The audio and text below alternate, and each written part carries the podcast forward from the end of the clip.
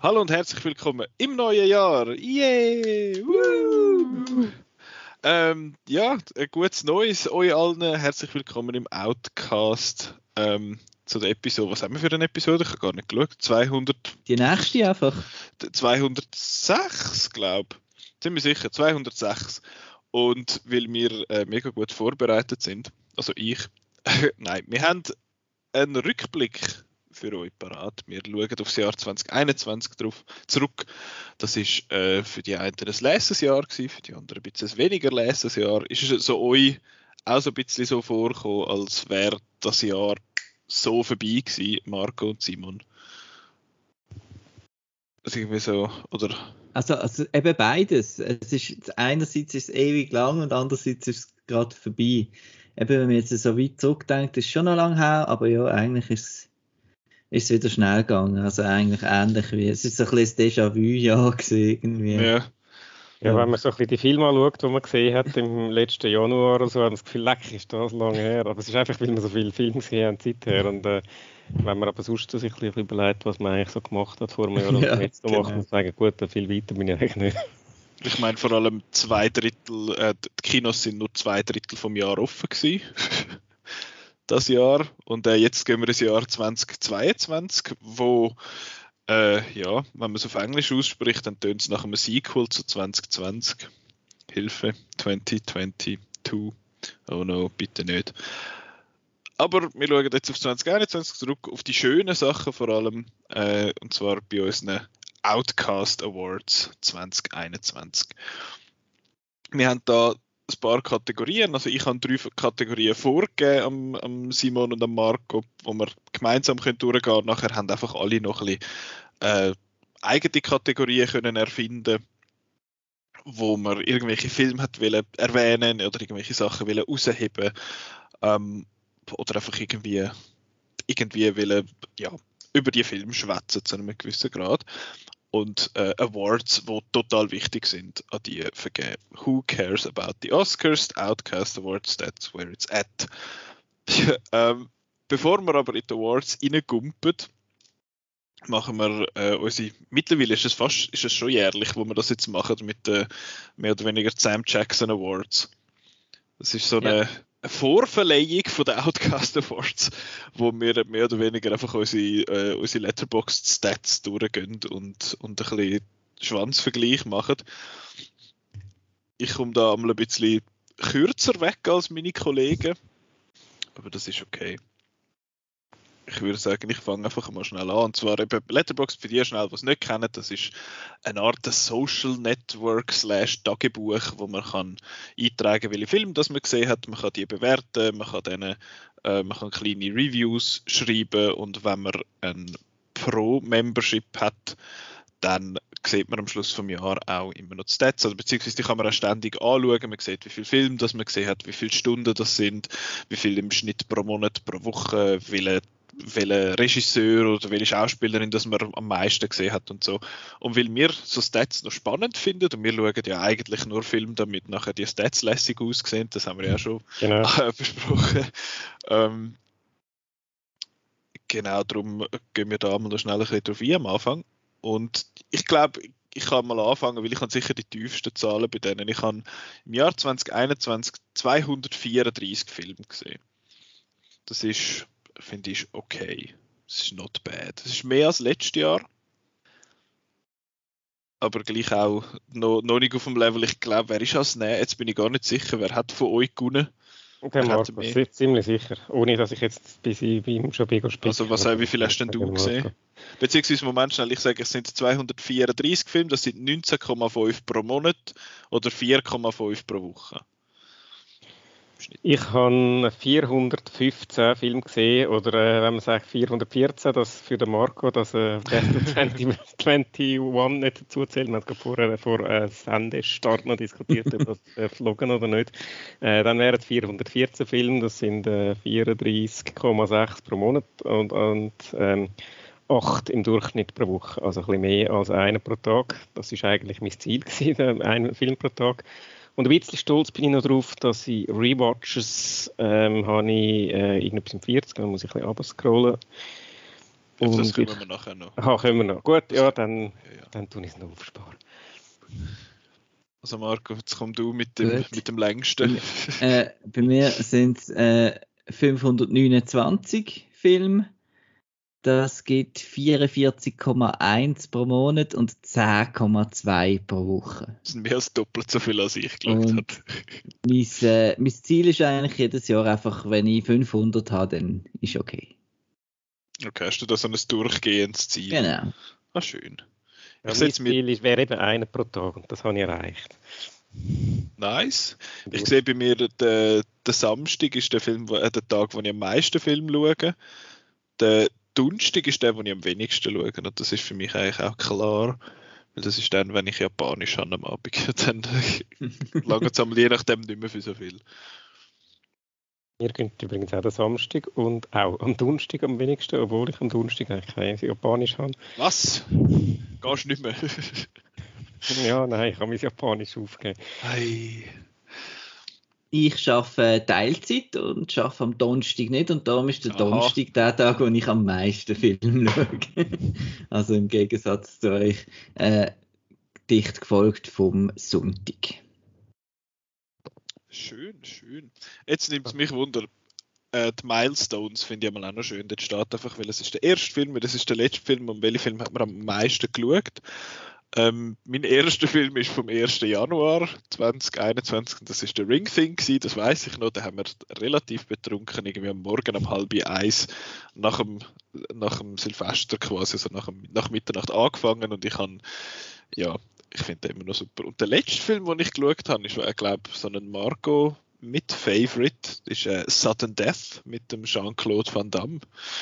Hey, cool. Ja, das war mein letzter Film, wo ich, mit dem habe ich abgeschlossen. Das ist, noch, das ist super Abschluss. Marco hat Freude, wenn wir, wenn wir unsere letzten Film sagen. Er hat, hat nämlich auch noch einen für ihn. Ich habe äh, Breakfast at Tiffany's als, als erster am 1. Januar und als letzten habe ich In the Heights.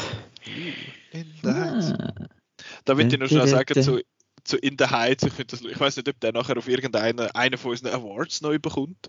Ähm, aber ich finde das lustig, der, der, Marco und ich haben, wann ist das vor ein paar Wochen einmal, haben wir unsere Spotify, wie sagen wir, unseren Spotify-Mix gemacht. Da man ja, wie heißt es, wie heißt auf Englisch? Blend. Ja, Blend, genau. Wo du kannst mit jemand anderem äh, quasi dich zusammentun und dann erstellt Spotify eine Liste und zeigt dir, wie ähnlich das der Musikgeschmack ist. Und was ist bei uns gewesen? Um die 70 Prozent oder so, Mitte 70. Es ist immer viel zu viel. Ja, ja. ja. Und dann heißt es auch immer, das ist euer gemeinsamer Song. Und ich es ist so herrlich, wenn man weiß, was der Marco und ich für Musik hören. Ist jetzt nicht, ja, es überschneidet sich nicht viel und unser Song ist in der Heiz gewesen. Was irgendwie, habe ich das Gefühl, beiden aus einem Musikgeschmäcker irgendwie, die, das trifft es eigentlich nicht so. habe, ich, habe ich noch herzig gefunden, aber ja. Ähm, was ist denn bei dir noch drauf gewesen? Was ist denn dein erster und letzter gewesen, Marco? Ähm, mein erster Film ist Murder Ahoy gewesen. Das ist ein, äh, ein Miss Marple Film mit der Margaret Rutherford, also einer von diesen alten schwarz-weißen Miss Marple Filmen.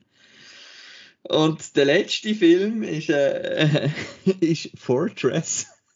äh, 2021 äh, äh, Bruce Willis äh, direct to, to VOD ähm, Ding. Wo übrigens nächstes Jahr noch zwei Fortsetzungen sollte, bekommen. Und übrigens, der Bruce Willis ist 2021 in sage und schreibe acht Direct to ähm, VOD Produktionen zu sehen, zu sehen äh, zu sehen, zu sehen, zu sehen, Er war alt und brauchte das Geld zu dem Stil. Genau. Also der hat ja wahrscheinlich drei Viertel vom Budget, macht wahrscheinlich seine vier Stunden am Set aus, oder? Genau. Ja. Also er ist, glaube ich, immer, ich habe irgendwann etwas gelesen, es ist, glaube ich, einfach immer, er hat, glaube ich, einen Fixbetrag, wirklich irgendwie zwei oder drei Millionen ist, glaube ich, für mhm. zwei Tage oder so etwas und dann, dann macht er die einfach. Da kann sich da eigentlich jeder kleine Indie-Filmmaker, der ein kleines Budget bekommt, kann sich dann noch zwei Szenen Bruce Willis leisten. Ach du Scheiße. Ich habe äh, auf meinen, äh, wie sagt man, Most Watched habe ich keinen Bruce Willis Film. Dort habe ich Spider-Man No Way Home, The Sparks Brothers, Dune, Shang-Chi und Inside von Bo Burnham habe ich, ich glaube Black Widow habe ich immer noch gesehen. Die habe ich einfach alle zweimal gesehen. Ähm, ja, ich hätte jetzt da gerne den Chris gehabt, weil dort wäre es sehr klar gewesen, was sein Most Watched Film ist. er hat, glaube ich, den Sparks Brothers sechsmal gesehen letztes Jahr. das ist einfach so sein, sein Film. Ähm, Marco? Ähm, bei mir ist es äh, der aforementioned In the Heights, äh, Dune und Shang-Chi mit dreimal. Shang-Chi dreimal gesehen? Ja. Okay. Und Spider-Man No Way Home und The Father mit zweimal. Mhm. Das sind aber auch schon eben einmal im Kino und einmal daheim ja. bei gewissen Fällen. Ja. Ähm, weiter. Hast du keine? Ich habe keine. Also zumindest äh, sagt mir, dass meine Wilda äh, kommt nichts und es müsste dann da ja. Das heißt, ich habe keine zweimal gesehen. Ah, das ist auch noch gut. Ja. Das ist auch gut. Äh, ich würde sagen, so die Genres und so und die Länder finde ich jetzt so halb spannend. Bei mir ist Drama, Action, Comedy. Das sind, glaube immer ein bisschen die gleichen. Ja, ja. USA. Länder, dritter Platz Japan, da bin ich ein bisschen stolz drauf. Japan ist bei mir immerhin auch noch auf dem siebten Platz. Deutschland ja. wäre mein dritter Platz, ja. ja. Deutschland ist bei mir fünft. Gut, und nachher viel Englisch, also ja, 90% gefühlt Englisch, dann Deutsch, Französisch, Japanisch. Ja, ja. Ich finde es schön, dass Chinese und Cantonese äh, unterschiedlich sind. Aber ja. Ähm, Dann gehen wir doch zu der, zum Breakdown. Breakdown. Das ist dort, wo ausgewiesen wird, ähm, also einfach, es gibt so, ein kleines, so einen kleinen Kuchen, wo steht, ob man ältere oder 2021 Releases geschaut hat oder wie viel von den geschauten Filmen das dort sind und wie viel das Watches und wie viel das Rewatches sind. Äh, Marco, bei dir würde mich jetzt noch interessieren, wie viele Watches und Rewatches und wie viele alte und neue Filme hast du gesehen? Oder wie viel ist es ähm, Also bei Watches, Rewatches ist es so, dass es 22,3 Prozent, das sind 118 Filme, sind Rewatches gesehen. Mhm. Und 411 Filme, 77 Prozent, äh, neue Filme. Das ist eigentlich noch relativ oft so. Okay, das ist etwa so ein Viertel zu drei Viertel. Genau. Okay. Ähm, bei mir sind es nur 10% bei, Watches.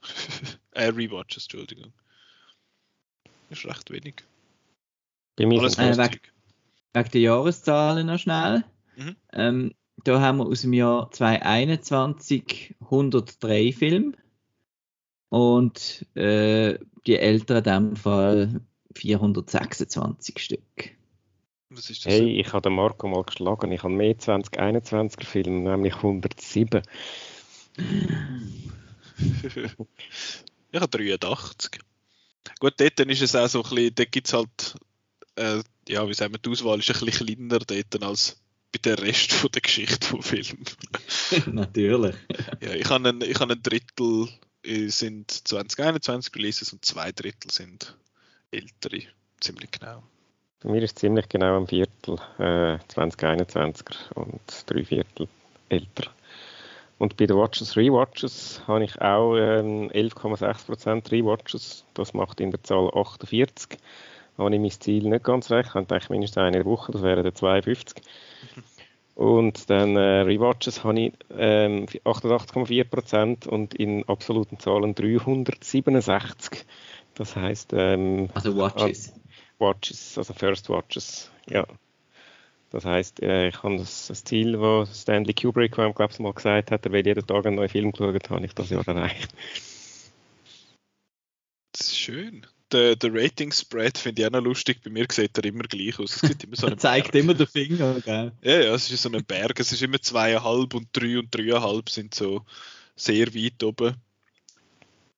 Ja, muss ja eigentlich so sein, weil das sind die durchschnittlichen und das ist ja per Definition, dass die durchschnittlichen am meisten sind ja, die meisten Filme sind auch einfach noch gut. die meisten von denen. Ähm, das finde ich auch spannend, wie viel da kann, es wird auch angezeigt, wie viele Filme von der Watchlist das man geschaut hat. Man kann auf Letterboxd auch eine Watchlist führen. Ähm, und vor allem, wie viel das man drauf tun hat, das ist bei mir so ein bisschen ein Problem. Ich tue immer viel mehr drauf, als ich schaue. Heißt, ich habe 24 von meiner Watchlist geschaut und habe 206 drauf tun. äh, aber ich glaube, bei, bei, meiner Watchlist schmeiße ich auch einfach einmal Zeug drauf, wo ich irgendwo aufschnappe. Und finde, dass ich, ich will nicht vergessen, dass es das gibt, aber nachher, wenn ich die Watchlist durchgehe, finde ich, was zur Hölle ist das für ein Film noch nie gehört von dem. Ja, sind ihr da besser als ich? Ich habe eigentlich das ah. ja das erste Mal mit der Watchlist geschafft. Ich habe 84 hinzugefügt. Das ist vor allem meine, Fest meine Festival-Liste ähm, äh, Projekt gewesen, wo, also wo ich auch die Ganzsieger schauen und mhm. von diesen 84 habe ich 32 geschaut. Also es sind nicht nur Ganzsieger, es sind auch noch andere, aber äh, ja. Nice. Marco, nutzt ich, du die Watchlist überhaupt? Aha. Ja, ich habe 47 habe ich geschaut von der Watchlist und geadet habe ich 699. oh. Warte, hold on. Wie viel, hast du, wie viel hast du insgesamt auf deiner Watchlist? 12.000 Filme? nein, nein. Jesus. Nein. Ich habe das Gefühl, ich sage mit 445 auf der Watchlist noch recht hoch. Oh je. Ja, gut. Ja. Jetzt kommen Dann, wir zu den Sam genau. Jackson Awards. die richtigen.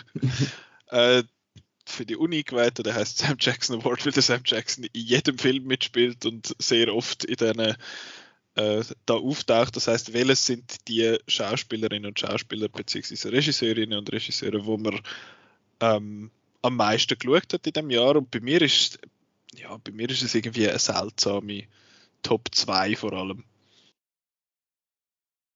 Ähm, der erste, der oberste, ich weiß nicht, wie man seinen Namen ausspricht, der Nachname. Es heißt Fred, heißt er Hatchinger. Fred Hatchinger. ich und der ist einerseits wegen der 3 4 Street Film, dann hat er aber auch noch mitgemacht im Netflix, in den beiden Netflix Releases News of the World mit dem Tom Hanks und The Woman in the Window mit äh, Amy Adams. Und er ist auch dabei gewesen bei Eighth Grade äh, von Bob Burnham. Und bei Human Capital übrigens auch noch, dort ist er nämlich bei mir noch geschaut. Das habe ich nicht gesehen. Ich habe drauf sechs Filme. Gelaufen. Ah.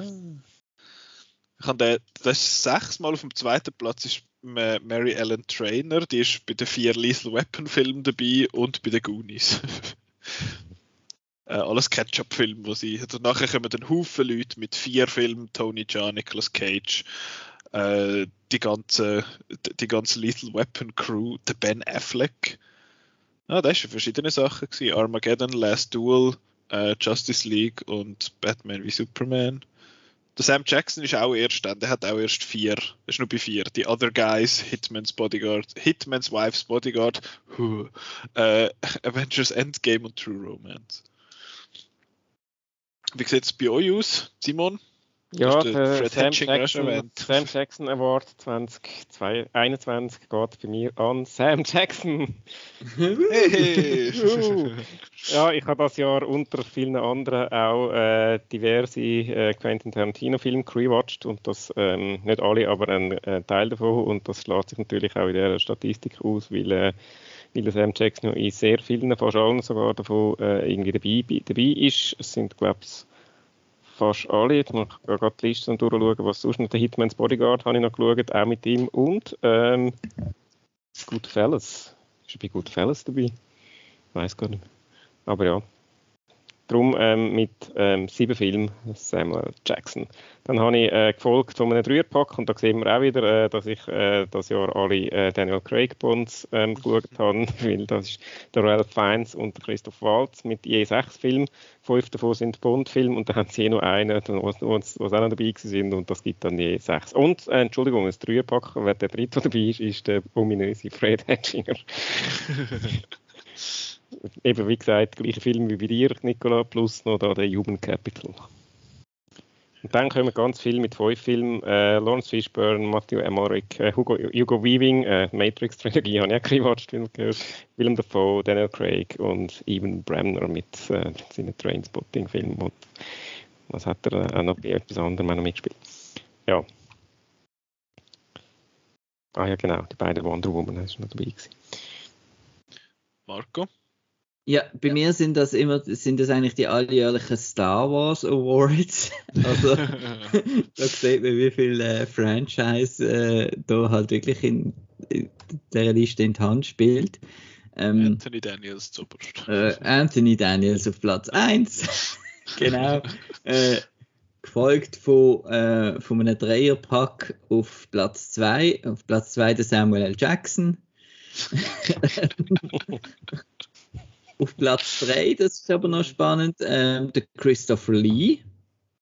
Ähm, ich habe da doch noch ein paar ähm, Hammer-Filme geschaut, plus de, die drei Musketierfilme von Richard Lester aus den 60er Jahren, glaube ich, oder so, wo er der Böse, der Böse spielt. Und als dritte mit acht Filmen wäre der Michael Gross.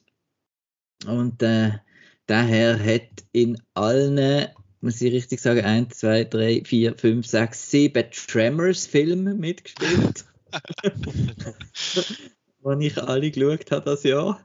Äh, und im Cool as Ice mit dem Vanilla Ice. Oh, yeah. äh, darum kommt er auf 8 Filme. Und auf dem dritten Platz im Podestli ähm, haben wir den Harrison Ford. Gut. Ähm, highest rated finde ich aber nicht so spannend, muss ich sagen. Ähm, ui. Weil dort hat ja super. Dort, bei mir ist dort, äh, sind ein paar Leute zoberst, die in Edgar Wright Film mitgemacht haben, wo ich fünf Sterne gegeben habe. Darum ist es ein bisschen, ja, ein bisschen lahm. Ähm, Directors. Dort äh, hat bei mir der gerade erwähnte Edgar Wright, der hat äh, sieben Filme, ich habe all seine Filme also beziehungsweise seine bestehende Filmografie nochmal geschaut und seine zwei neuen. Und dann auf dem zweiten Platz der Richard Donner. äh, wegen dem gleichen Film, auch wegen dem zweiten Platz von der Schauspieler. ähm, ja, ist, äh, sind, sind die vier Lethal Weapon plus The Goonies. Dann auf dem und dann auf dem dritten Platz sind fünf Leute, der japanische, der, der Anime-Regisseur Satoshi Kon, Lee Janiak, der den, Fear Street-Film gemacht hat, der Zack Snyder, der Sammo Hung und der Tim Burton. Und nachher kommen noch ein paar mit zwei, aber das ist so halb spannend. Jetzt ist der Adam Robitel, ah, das ist der, der Escape Room. Escape Room. Genau. Gut, ähm, Marco, wie sieht bei dir die Regie aus? Also auf dem dritten Platz hätte ich jetzt ein, zwei, vier, ja, 10, 14 Leute. Okay. mit, mit drei Filmen. also wir haben Alex Proyas, Lee Janiak, Wes Craven, Sui Hark, Lana Wachowski, Richard Lester, Don Michael Paul, Albert Pune, Kelly Reichardt, Michael Winterbottom, Wes Anderson, Robert Zemeckis, Sergio Martino. Wer ist der Sergio Martino? Ah, ah, cool. Ja.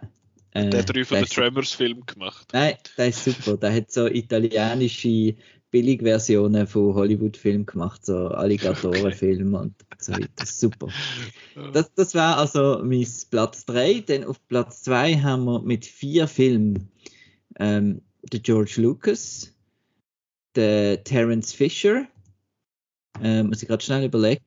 Terence Fisher, das ist auch einer von den Hammer Studios, genau. Der hat Revenge of Frankenstein, The Two Faces of Dr. Jekyll, The Gorgon und Sword of Sherwood Forest gemacht. Man sieht da ein bisschen, was für Filme ich so schaue das Jahr. ähm, dann auch mit vier Filmen haben wir Chloe Zhao. Äh, alle ihre vier Filme. Sie hat ja noch vier. Und habe ich das ja gesehen. Dann äh, und der Steven Spielberg mit den vier Indiana Jones Filmen, die ich für den Podcast geschaut habe. Und auf Platz 1 habe ich den Andrew Bujalski. Das ist er, der anscheinend äh, das Wort Mumblecore erfunden hat an irgendeinem Filmfestival. Und äh, von ihm habe ich fünf so Mumblecore-Filme geschaut. Ich glaube, etwa vier davon mit der Greta Gerwig wahrscheinlich. Genau. Nice. Ähm, bei mir, ja, dann fange ich auch hinten an. Ich habe insgesamt neun auf dem dritten Platz. Äh, also auch ein, äh, mit je drei Filmen, also auch ein breiter Eigen. Akira Kurosawa, Lee Janiak, äh, Joel Schumacher, Theo Angelopoulos, äh, Lili Wachowski, Danny Boyle, äh, Kelly Reinhardt, Dennis Villeneuve, Ridley Scott. Ja, das sind's. Dann haben wir auf dem zweiten Platz haben wir ähm, Oh, jetzt habe ich es eigentlich gesagt, das ist mein vierter Platz, habe ich gerade gesehen. Entschuldigung, also das wäre dann der dritte Platz, haben wir zwei, und zwar Lena Wachowski für äh, Matrix 1 bis 4 und der Richard Donner für Little Weapon 1 bis 4. mit also je vier Filmen.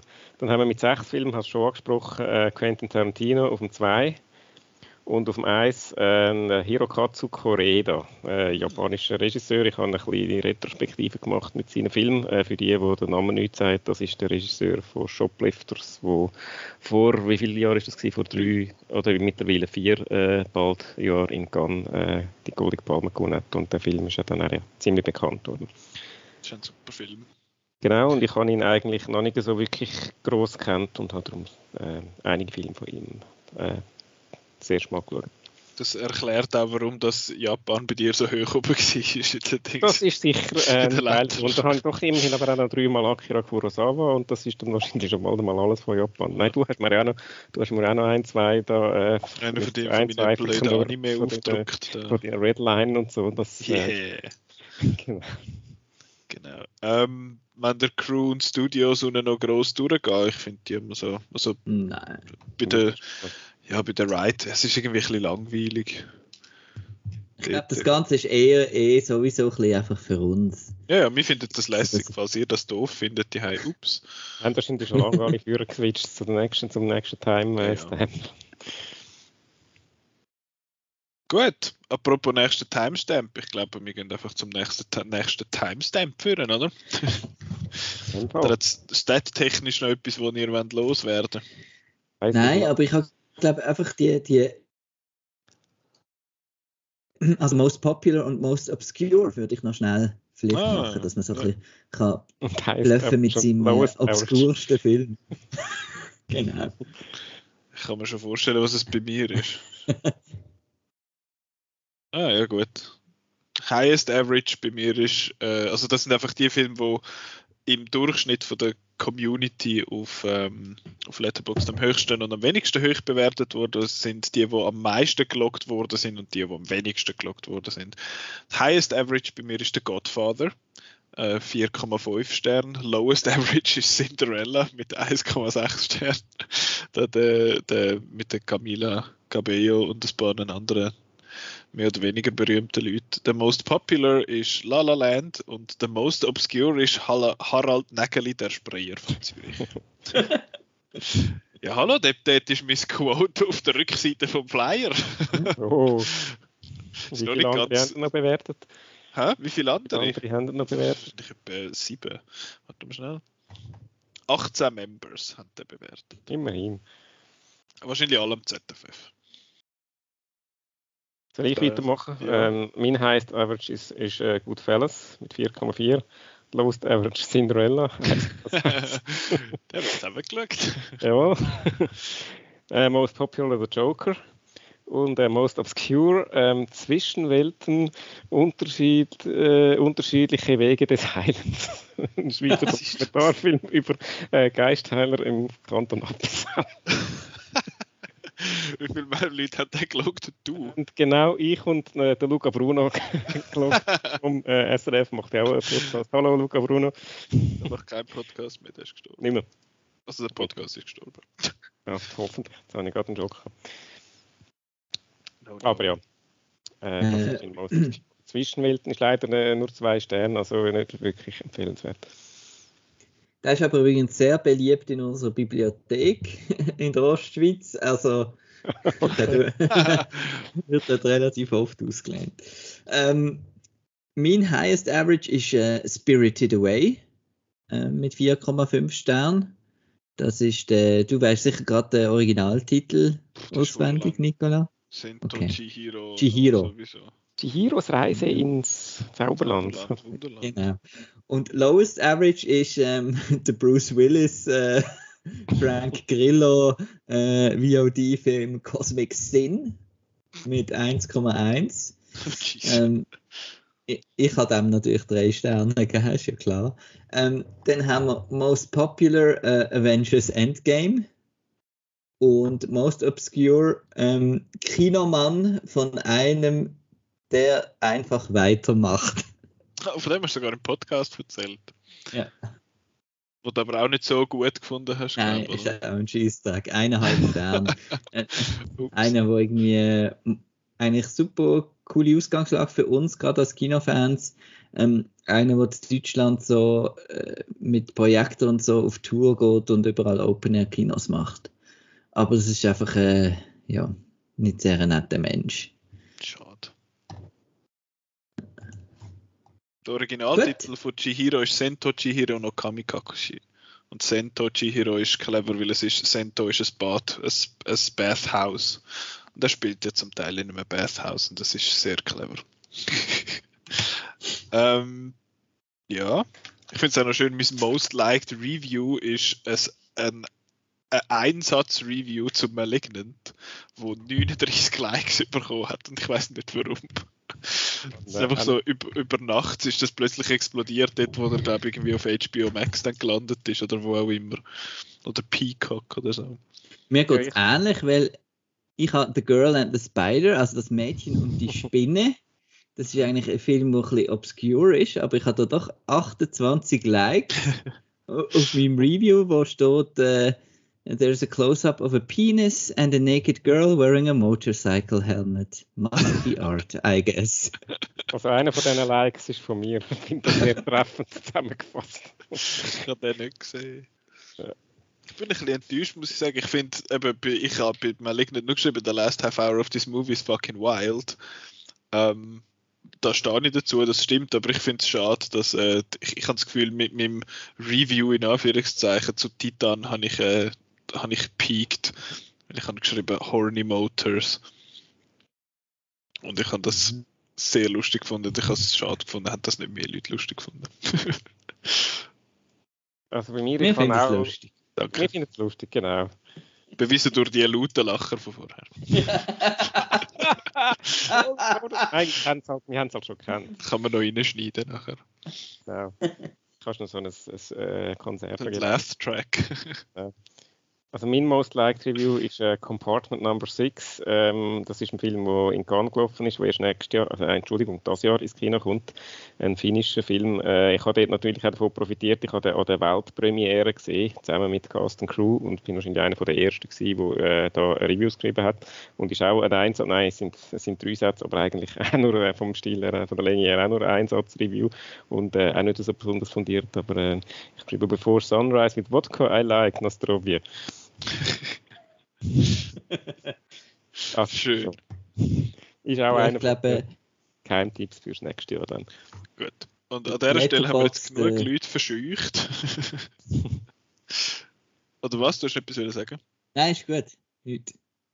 Es ist halt die kurzen Reviews, die eben, die lesen einfach mehr Leute, weil äh, wenn du lang schreibst, le- le- lesen sie halt einfach nicht viel und ähm, wenn du halt einfach so kurz irgendwie etwas Lustiges auf den Punkt bringst, wo eben, wo Ja. vielleicht noch ein bisschen, eben so wie jetzt bei uns, da gibst du einfach mal ein Like und, und der andere liest vielleicht gar nicht alles. Also es ist darum auch nicht so aussagekräftig, wenn ich will. So, Und die so, Funktion dunkt mir auch anders bei den Letterbox Reviews. Da geht es wirklich ein bisschen darum, andere Leute, die den Film gesehen haben, lesen das dann und mir ja, ja, haha, stimmt. Und nicht, ich informiere mich jetzt irgendwie, ob Genau, ich den ja. Film soll schauen.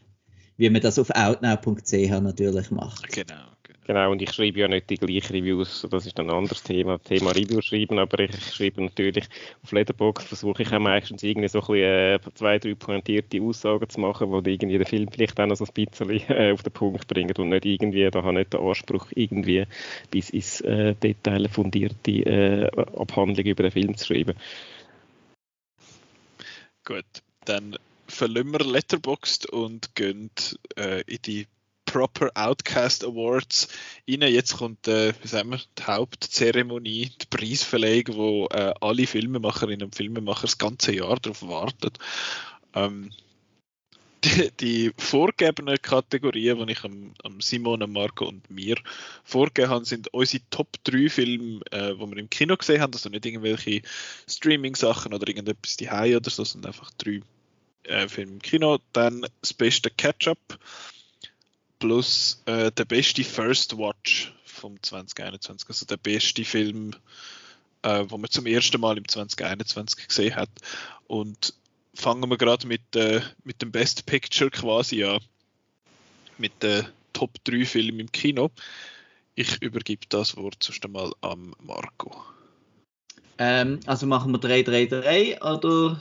Nein, ich habe das Gefühl, wir müssen nicht allzu lang, äh, allzu viel über die einzelnen Filme jeweils verlieren. Kannst sagen, 3 ist der, weil der ist lässig und Grund, Grund, Grund und nachher dann das 2 und dann das 1 kannst du echt gerade alles sagen. Also Platz 3 ist, glaube ich, der Film, wo wir heute schon am meisten darüber geredet haben. Das ist In the Heights. In the Heights.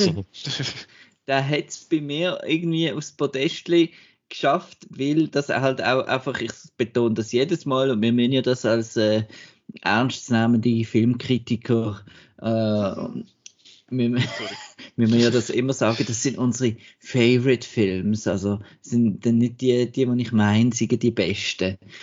Und äh, der Heiz ist einfach einer, der mir einfach wahnsinnig Freude gemacht hat. Ich habe Musik super gefunden. Ich habe den Hauptdarsteller ähm, extrem sympathisch gefunden und auch seine Chemie.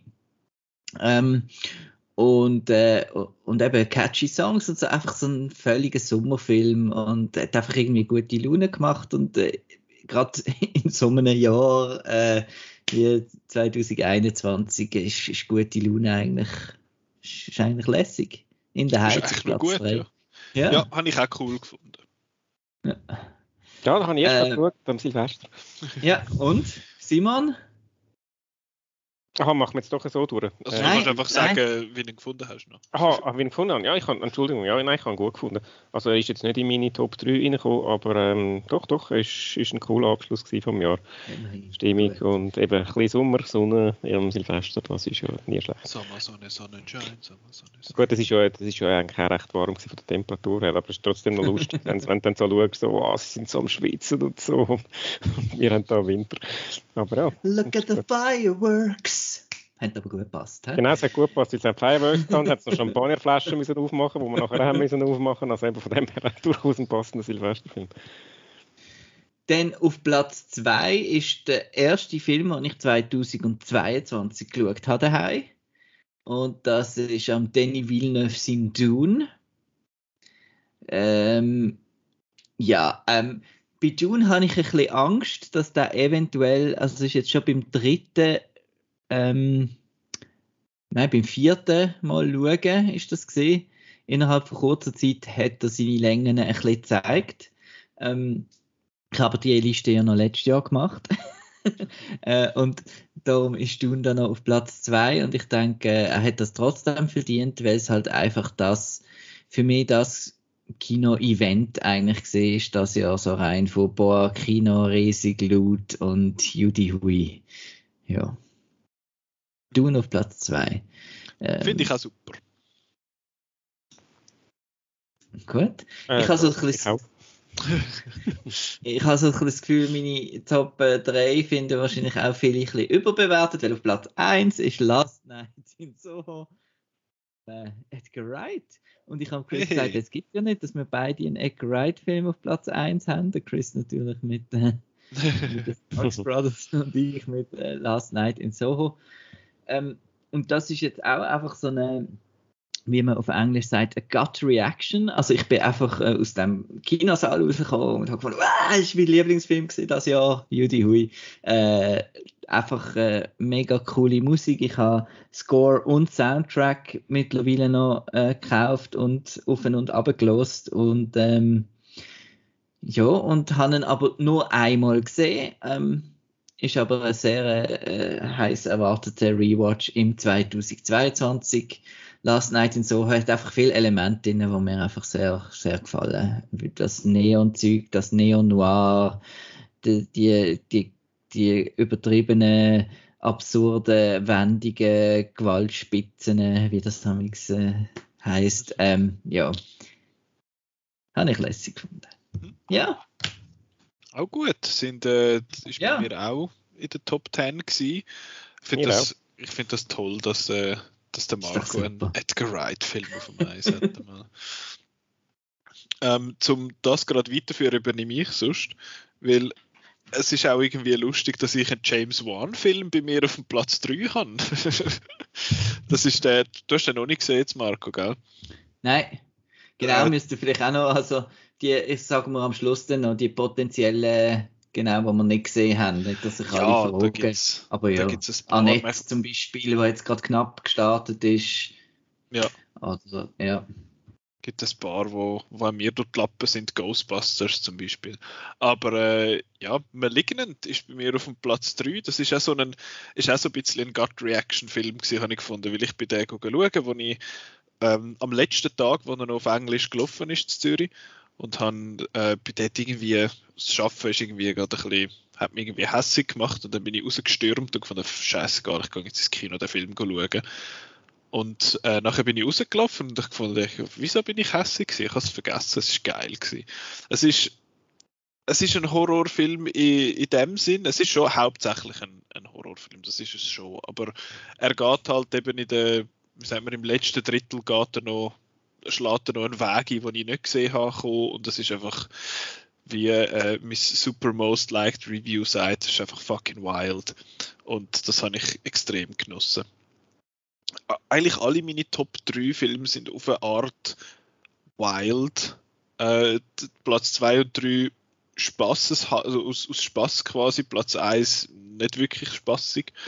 Ähm, genau, das Platz 3 ist Malignant von James Wan, Platz 2 ist The Suicide Squad. Äh, ich habe so, so viel Spaß mit dem Film, vor allem, ich habe mich eigentlich ja jetzt mal schon auf Suicide Squad ohne The gefreut weil, äh, weil ich den Trailer halt dort eigentlich noch lässig gefunden habe und nachher habe ich den Film geschaut. Ich bin sogar irgendwie so einer komischen 20 Minuten Premiere oder etwas im Arena gewesen. Da bin ich rausgekommen und gefunden, das ist eigentlich schon ein rechter Scheiß. Und der neue, also der von James Gunn jetzt, James Wan und James Gunn, der, der Suicide Squad, der hat mir einfach super gefallen, weil er den, Ton mega getroffen hat, wie ich mir jetzt so die, die Gruppe vorgestellt habe. Er hat tolle Banter zwischen den Figuren, er hat lustige Characters, er hat de, eben also de, de, de richtige, die richtige Absurdität und die richtige Brutalität in dem Film, was irgendwie braucht für mich. Ich finde, die Opening Sequence ist äh, ein rechter Schock gewesen. Es ist schlussendlich dann ein bisschen gimmicky, aber trotzdem habe ich es hab sehr cool gefunden, wie das umgesetzt war. Darum äh, der Suicide Squad auf Platz 2 ich weiß jetzt gar nicht, Malignant, äh, noch schnell, Malignant Simon, du hast den auch gesehen, gell?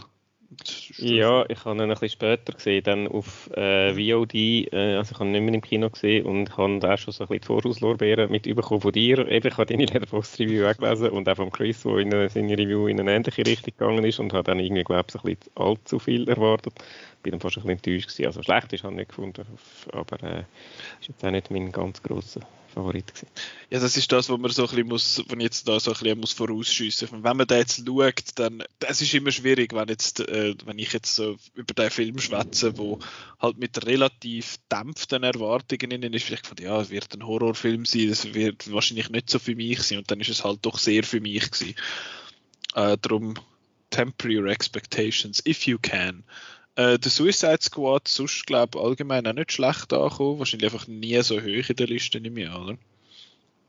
Also das ist der, wo mich, wo mich in der allgemeinen Outnow-Liste, wo wir jetzt auf outnow.ch ja mhm. kann, kann lesen wo mich am meisten überrascht hat, wie hoch der äh, eingestiegen ist. Das ist mir. Das ist so einer von diesen Filmen. Ah, ah ja, der ist ja auch noch gesehen, gesehen mhm. für mich. Also ich habe den während dem Schauen total lässig gefunden, also habe den lässig gefunden, aber ich habe ihn irgendwie schon wieder vergessen. Darum hat das bei mir nicht in die Top 20 geschafft. Das ist Platz obwohl 4 auf der Outnow-Liste. Eben, obwohl ich ihn eigentlich, ich habe ihn auch lässig gefunden. Ich auch, ja. Also es ist für mich sowieso ein DC-Jahr gewesen, wenn man, einfach, äh, wenn man jetzt mal Marvel, wo ich eigentlich, ich habe drei von vier Marvel-Filmen gesehen, das Jahr. Ähm, Serie bin ich nicht dabei, da kann ich nicht mitreden, aber ähm, und ähm, die habe ich alle ziemlich mehr gefunden und ähm, ich habe eigentlich die Wonder Woman Fortsetzung recht lustig gefunden und ich habe auch den recht cool gefunden. Also äh, ja, superheldenmäßig äh, DCA, äh, Marvel. Aber ich, nein, ich fange jetzt nicht wieder an über No Way Home. Äh, äh das haben wir schon gemacht. Gut, ähm, dann sage ich noch schnell meinen Platz 1. Und zwar ist das Promising Young Woman. Das ist äh, der Film von der Emerald Fennell oder Fennel, ich weiß immer noch nicht, wie man den Namen sagt. Ähm, ich glaube Fennel. Fennel wäre etwas zu messen.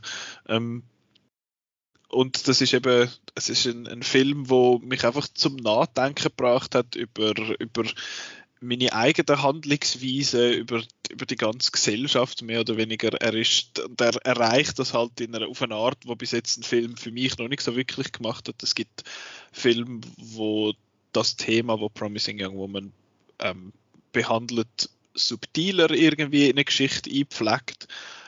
Aber was der jetzt halt richtig macht, meines Erachtens, ist, dass er das eben so ein bisschen, so ein bisschen poppig inszeniert und so ein bisschen 2021 quasi macht aus dem. Und er ist einfach so treffend mit so vielen von, von seinen Aussagen. Er, er unterwandert in dem sind Erwartungen in, in gewissen Momenten, wo du halt so ein bisschen ähm, vom Casting her auch erwartest, dass etwas kommt, was der Film bewusst halt hintergeht. Und ja, er ist, er, er ist wahnsinnig plakativ in dem und man merkt eben, ich habe es auch schon gesagt im Podcast, dass das von einer Frau inszeniert worden ist, wo einfach stinksauer ist über die Situation und das absolut zu Recht. Und ich finde, daraus ist ein, ein, richtig, richtig guter Film äh, rausgekommen, eben Promising Young Woman, wo auch zu einem Dialog geführt hat, habe ich das Gefühl gehabt, wo auch Leute so ein bisschen, ich weiß jetzt nicht, ob man Leute ganz quasi, wo finden, du, das ist ja nicht so schlimm. Ich glaube, die eben kehrst nicht unbedingt mit so einem Film. Aber äh, gewisse Leute, die sich das vielleicht gar nicht so richtig bewusst gewesen sind oder nicht wirklich in Gedanken an so etwas verschwendet haben, äh, können, können mit dem Film durchaus zum Nachdenken angeregt werden. Und es ist einfach auch ein sehr unterhaltsamer Film, finde ich. Er ist nicht einfach nur äh, eine Moralpredigt, zweistündige oder so, sondern er ist sehr unterhaltsam, er ist, er ist spannend, er ist teilweise lustig, er ist teilweise herzig. Äh, ich finde, er macht einfach extrem viel richtig und finde ihn wahnsinnig sehenswert. Und es ist der einzige Film, der mich wirklich, wirklich zum Nachdenken gebracht hat das Jahr. Und das, das schafft nicht oft ein Film. Vielleicht schaue ich auch die falschen Filme, aber das ist so ein bisschen das, ist so ein bisschen das was ich von Promising Young Woman mitgenommen habe und darum ist der bei mir auf Platz 1. So, Simon. Ja, Platz 3, ähm, sehr eine originelle Choice, ist äh, der meistbesuchte Film vom Jahr 2021, No Time to Die, James Bond. Äh, ja, ist jetzt eben, wie gesagt, ähm, ich habe ein bisschen mit mir müssen strugglen, soll ich jetzt aufs Podest nehmen oder nicht? Eigentlich würde ich ja lieber so ein bisschen einen Keimtipp da noch vorstellen, den vielleicht noch nicht so viele Leute kennen und auch einen, es haben ja auch, auch viele Filme ein bisschen darunter gelitten, die gleichzeitig ins Kino gekommen sind, weil der dann einfach allen da die Einnahmen weggefressen hat. Aber hankerum habe ich einfach äh, als doch ein bisschen äh, James Bond-Fan habe ich Freude gehabt, dass sie es geschafft haben. Äh, erstens natürlich ist er sehr lange expected gewesen und hast fast schon ein bisschen, wieder so lange gekommen ist, hast dann irgendwann, ja, bist, bist so langsam fast schon wieder ein bisschen, fast schon wieder ein bisschen vorbei gewesen und dann gedacht, das kann ja gar nicht so gut werden. Und irgendwie finde ich es cool, nachdem Casino Royale ich super gefunden habe und dann die zwischen ihnen immer so, ja, gewisse Sachen sind gut, gewisse Sachen weniger gut und Spectre ist so, ja, gewesen und jetzt einfach wieder ein Abschluss, wo einfach, wo wirklich, äh, finde ich, absolut von A bis Z die diesen fast drei Stunden, wo er geht, wirklich einfach stimmig ist und ich Freude gehabt habe, den zu schauen und, ähm, und auch äh, emotional voll dabei bin und darum ähm, habe ich den jetzt trotz meiner Vorbehalte ebenso von wegen Geheimtipp und so trotzdem aufs Podest genommen. No Geheimtipps kannst du ja deine Awards reinschreiben. Genau, anderen. ja. Und äh, ein bisschen Geheimtipp ist äh, Platz 2. Äh, der Marc hat es vorher schon mal angesprochen. Das ist ein Film, wo ich wahrscheinlich der Einzige bin, also von dieser Runde sowieso und auch sonst von den meisten, die man sieht, weil er erst gerade am 30. Dezember angelaufen ist im Kino. Ich habe ihn in Cannes gesehen. Das war Annette von Leos Gahax mit der Musik von den Sparks Brothers. Ähm, also die Band heißt nicht Sparks Brothers. Äh, Entschuldigung, von Sparks. Ja, ich bin auch schon, ich bin auch schon auf dem, äh, im Film äh, die Band Sparks, wo im Film Sparks Brothers vom Edgar Wright porträtiert wurde ist und jetzt in dem Film ihre eigene Musik äh, äh, zu beitragen haben. Das ist ein Musical, ein äh, Arthouse-Musical. Ich habe ein bisschen Angst, wenn ihr den schaut und dann im Podcast besprechen, dass das vielleicht ein bisschen zu arthausig findet. Ich weiß es nicht für mich, es hat auch immer ja noch mit, eben, das, das hast du Marco vorher schon gesagt, der, oder auch du Nicola, mit der Stimmung, die du gerade bist und äh, der richtige Film zur richtigen Zeit, das ist bei mir sicher auch, es ist der Eröffnungsfilm von Cannes. Wir haben 20, äh, 20 nicht können auf Cannes gehen, 2021 haben wieder können gehen, mich gefreut, bin äh, vorher im Stress gewesen und habe jetzt wirklich so richtig, bin richtig, richtig, richtig, richtig auf das Festival gefreut und der Film. Und dann kommt da die Auftaktnummer, die kennen ja auch schon wahrscheinlich, äh, das Lied, das mit dem Film steht, startet, so Maybe Start. Und äh, ist einfach ein richtig geiler Start ins Festival gewesen. Und ich habe Freude gehabt. Es ist ein Film, der so richtig äh, opulent ist, wo, äh, wo emotional ist, wo, äh, wo manchmal ein bisschen zäh ist zwischendurch, gebe ich zu, aber trotzdem so zwei, drei Szenen hat, die einfach so in pure Magic sind und ich einfach denke, wow, so geil.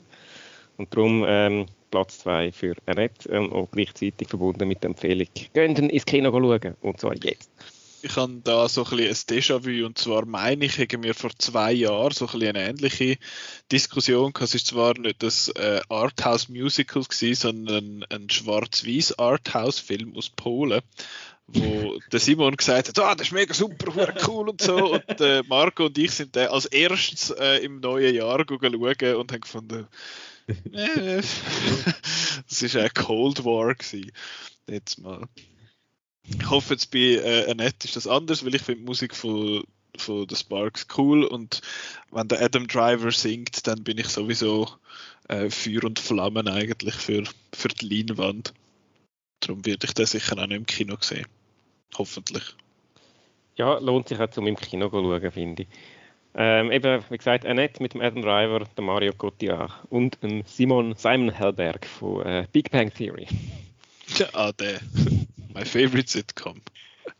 Das ja, ist im Fall wirklich, ich tue jetzt schon ein bisschen vorgreifen, aber ich habe ein paar äh, vorige von diesen Spezial-Awards. Das wäre noch eine von meinen Spezial-Awards gewesen. Äh, Sitcom-Star, äh, wo, äh, wo sich in einer neuen Rolle kann äh, behaupten. Das wäre dann der Award für den Simon Helberg in NF.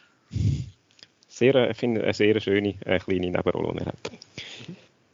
Ja, und äh, dann muss ich noch Platz 1 sagen. Ähm, ja, ich bin äh, nicht originell. Äh, der Nicola hat es auch schon gesagt, wir haben die gleiche Nummer 1, es ist Promising Young Woman. Ich könnte jetzt einfach alles Gleiche nochmal sagen, was du schon gesagt hast voran. Trifft eigentlich auf mich auch alles zu. Es ist ein Film, wo mich selten, oder ich selten habe mich im Film im Kino dermaßen aufgewühlt und mitgenommen und ich bin so drin gewesen. Und äh, er hat das Kunststück geschafft, gleichzeitig unterhaltsam zu sein. Es ist, äh, eben, es ist ein Thriller, wo du irgendwie dabei bist und wo du, wo du mitfieberst gleichzeitig, aber auch wirklich so die äh, gesellschaftliche Fragen aufzuwerfen, die einfach äh, Relevanz haben und wo, wo, wo mich auch wirklich noch so ein bisschen äh, nachhaltig beschäftigen. Und ich finde, er ist plakativ, er ist nicht sehr subtil und er hat auch, äh, er hat sogar äh, diverse, so ein bisschen, ja, sagen wir, Logik oder, oder wie man dem möchte sagen, aber ist für mich alles gleich, weil er es schafft, das, äh, das gesellschaftlich brennende Thema so äh, gut auf den Punkt zu bringen und auf so eine ist das falsche Wort, aber ich sage es trotzdem coole und stylische Art. Ähm, der hat mich wirklich äh, begeistert. Der Film ist für mich äh, ein großartiger Film und wird das, äh, ein Jahrzehnt ist jetzt noch nicht so alt, aber wird wahrscheinlich bei meinen, bei Top-Filmen der 20er Jahre auftauchen. Großartiger Film. Darum meine Nummer eins. Ja. Aber da sind wir jetzt schon vorbei. Mir da, das ist ja, weißt go Vogue, go broke. Hure Scheissdreck. Übrigens, äh, Promising Young Woman, äh, mein Platz 5. Also wahrscheinlich bei unserer Liste, wenn wir drei die würden zusammennehmen, wäre er wahrscheinlich auch auf dem Eis. ja, und er ist ja auch auf der Outnow, ähm, offiziellen Outnow-Liste, wo etwa 5 bis 16 Leute oder so, glaub, mit, mitgestimmt haben, ist er auch auf dem Eis. Also ist dort mit, großem Abstand. Abstand. Genau, ja. Genau. Cool, das sind unsere drei äh, je drei Top-Filme, die wir im Kino geschaut haben. Dann äh, wird es ein bisschen Podcast-spezifischer in der zweiten Kategorie und zwar ist das das beste Catch-up. Ähm, da muss noch mal schnell schauen, wie viel das es gewesen sind. Ich weiß nicht, ob ihr, äh, ihr könnt ja bei mir auf Letterboxd schauen, das, was ich mit Ketchup 2021 tagged habe, das sind, äh, sind die Filme, wo, wo ihr mir im Ketchup empfohlen habt. Das sind 24 Filme gewesen, das Jahr. Ähm, wir haben ein paar Aussetzer gehabt, im Sinne von, wir haben mal äh, eine Zeit lang, glaube einfach anstatt all zwei Folgen haben wir es irgendwie all vier Folgen oder sonst mal irgendwie vergessen oder so, äh, weil äh, Batman Quadrilogie ist dort drin und Lethal Weapon Quadrilogie ist dabei. Äh, genau, das sind die, wo wir so ein bisschen geschaut haben. Und ich habe dort äh, zwei, zweieinhalb, drei Runner-Ups und nachher einen effektiven Sieger. Ich würde jetzt aber zuerst äh, gerne von euch hören. Ähm, Marco, was, was ist dein Lieblings-Ketchup gewesen? Also eigentlich äh, interessiert uns ja da nur deine. Äh, ja. Es ist ja spannend, was ihr sagt, was ihr allenfalls nochmal äh, geschaut habt und so. Bei vielen von diesen Filmen ist es ja so gewesen, dass wir die schon kennt haben, zum Teil, die was ähm, in Auftrag gegeben haben.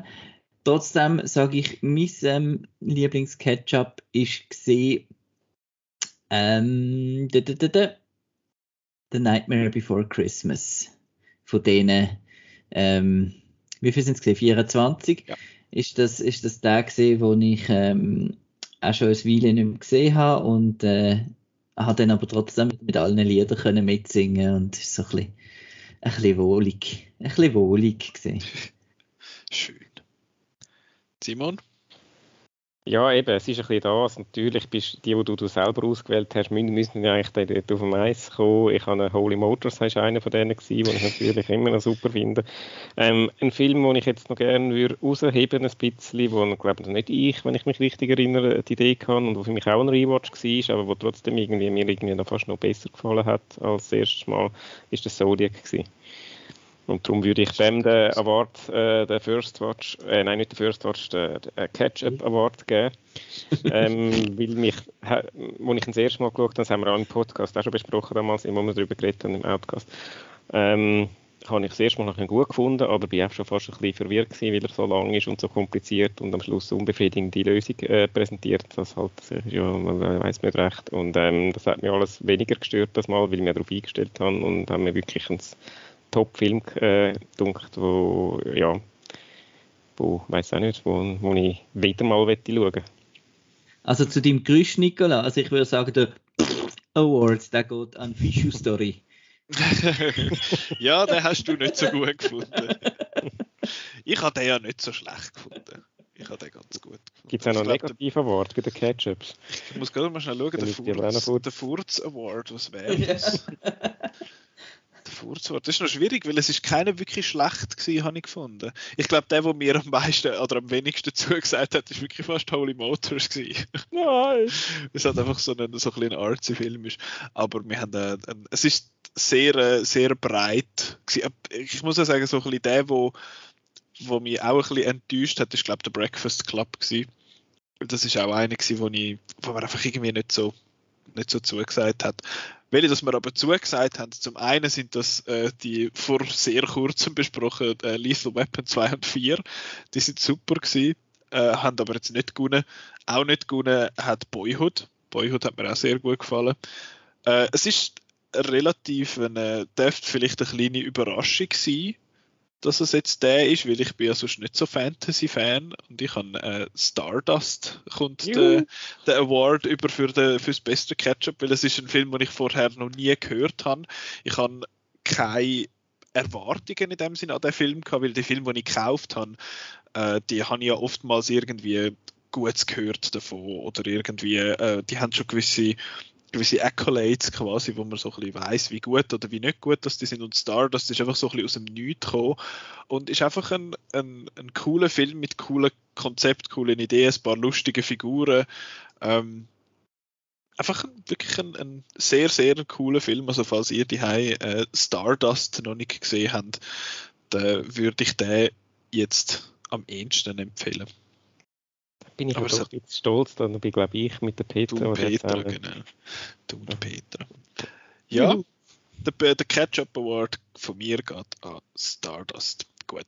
Dann noch der letzte vorgegebene Award, der beste First Watch von 2021.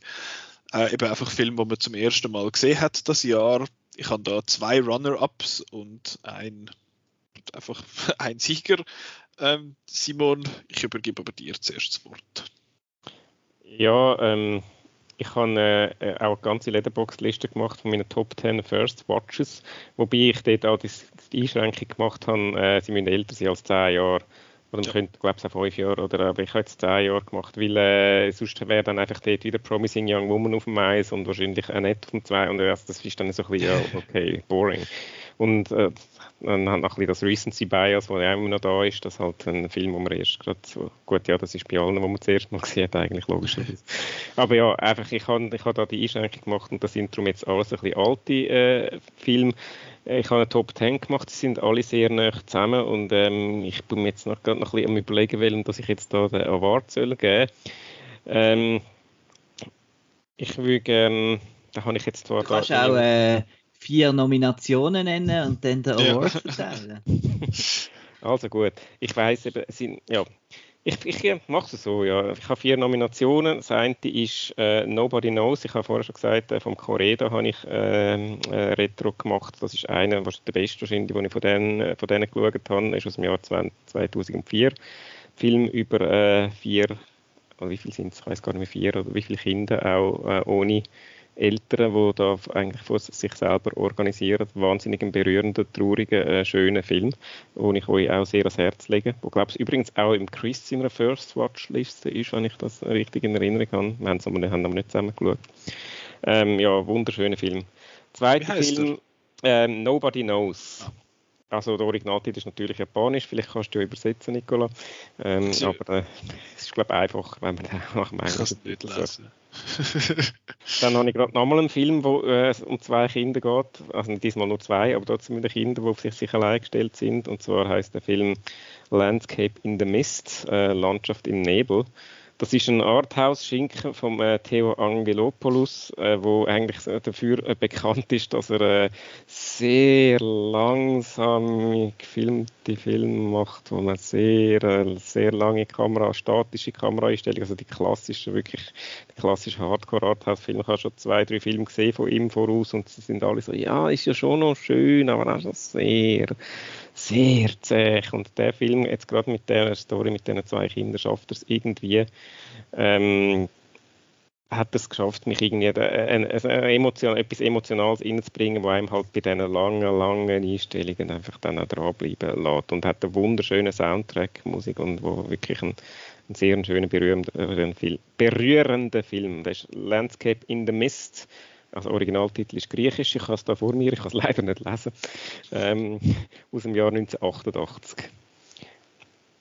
Dann ähm, der dritte, ähm, den ich auf würde nominieren wäre Mononcle von Jacques Tati ist mein letzter Tati-Film gewesen, äh, ich noch schauen musste. Jetzt haben alle hat ja nur etwa irgendwie acht oder ich weiß auch nicht so Größen, also einstellige Zahl von Filmen gemacht. Die anderen habe ich schon gesehen, gehabt. Mon Onkel äh, ist der letzte gewesen und habe nachholen. Ähm, ja, ich mag seine Filme immer mehr, äh, je länger dass ich es schaue. Als ich das erste Mal geschaut habe, habe ich irgendwie nicht so viel mit, seinem, äh, mit seiner Art können an, an, anfangen. Es ist also sehr ähm, soll ich dem sagen, Slapstick ist irgendwie das falsche Wort, aber so ein bisschen halt ähm, ja. Das ist Visual Comedy viel einfach, oder? Visual Comedy, genau.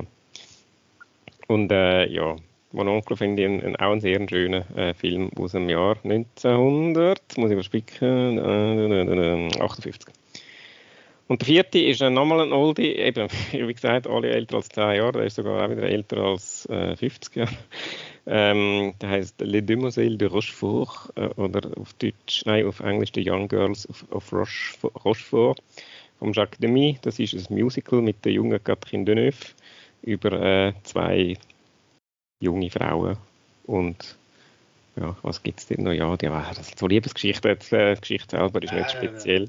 Die Geschichte selber ist nicht speziell. Aber es kommt noch, der Gene Kelly kommt noch vor, äh, der dort auch noch mit, äh, mittanzen. Der ist ja damals der grösste Musical-Star auf der Welt gewesen, der da einfach auch noch irgendwie so eine Rolle hat. Und dann kommt noch der George Akiris, der wie West Side Story mitspielt oder mitsingt, auch noch, äh, hat auch noch eine Nebenrolle und äh, Äh, ah ja, genau. Und eben die junge Catherine Deneuve und ihre Schwester äh, Françoise Dourliac, die leider jung gestorben ist damals, mit irgendwie Mitte 20. Aber in dem Film spielen die beiden noch äh, zusammen und ist ja schon ein, ein schöner, äh, schönes Musical aber der Award geht an Matrix Revolutions. genau, der Award geht an Joy James Bond, No Time to Die. Nein, ich, ich gebe Ihnen Award an Landscape in the Mist vom äh, Theo Angelopoulos. Das ist der zweite, den ich genannt habe, mit den beiden Kindern. Auch eben, wie gesagt, es ist wirklich äh, arthausig, also ähm, stellt euch darauf ein. Aber äh, es ist wirklich, äh, ich glaube, wenn, wenn ein Film von ihm, dann ist das der, wo, wo irgendwie emotional am, am nächsten ist und dann so ein bisschen der Hardcore-Stuff kann man dann, dann nachher noch nachholen. Also ich glaube, das ist so ein guter Einstieg ins, ins Werk von, von ihm. Ist auch jetzt von den paar, die ich gesehen habe, auch mein Lieblingsfilm von ihm. Cool. Ein paar neue Empfehlungen, allenfalls für euch. Hat der Marco auch ein paar neue Empfehlungen und warum ist es Tremors 6? äh, leider, leider nein. Ähm, also letzte Antwort, also kein von den Tre Tremors-Filmen, ähm, außer der erste kann ich eigentlich empfehlen. den hingegen sehr, aber den, den habe ich halt schon mal gesehen. Ähm, ich habe es ähnlich wie der Simon. Bei mir sind das vor allem auch ältere Filme, wo ich jetzt äh, das Gefühl habe, dass die dann vielleicht, wenn man sich dann die Vorsätze nimmt, äh, wieder, wieder mal rewatched, rewatched werden. Ähm, ich äh, habe auch vier Nominationen. Ähm, zum einen ist das der Thriller Blowout. Das oh, oh. ist ähm, mit dem John Travolta von Brian De Palma.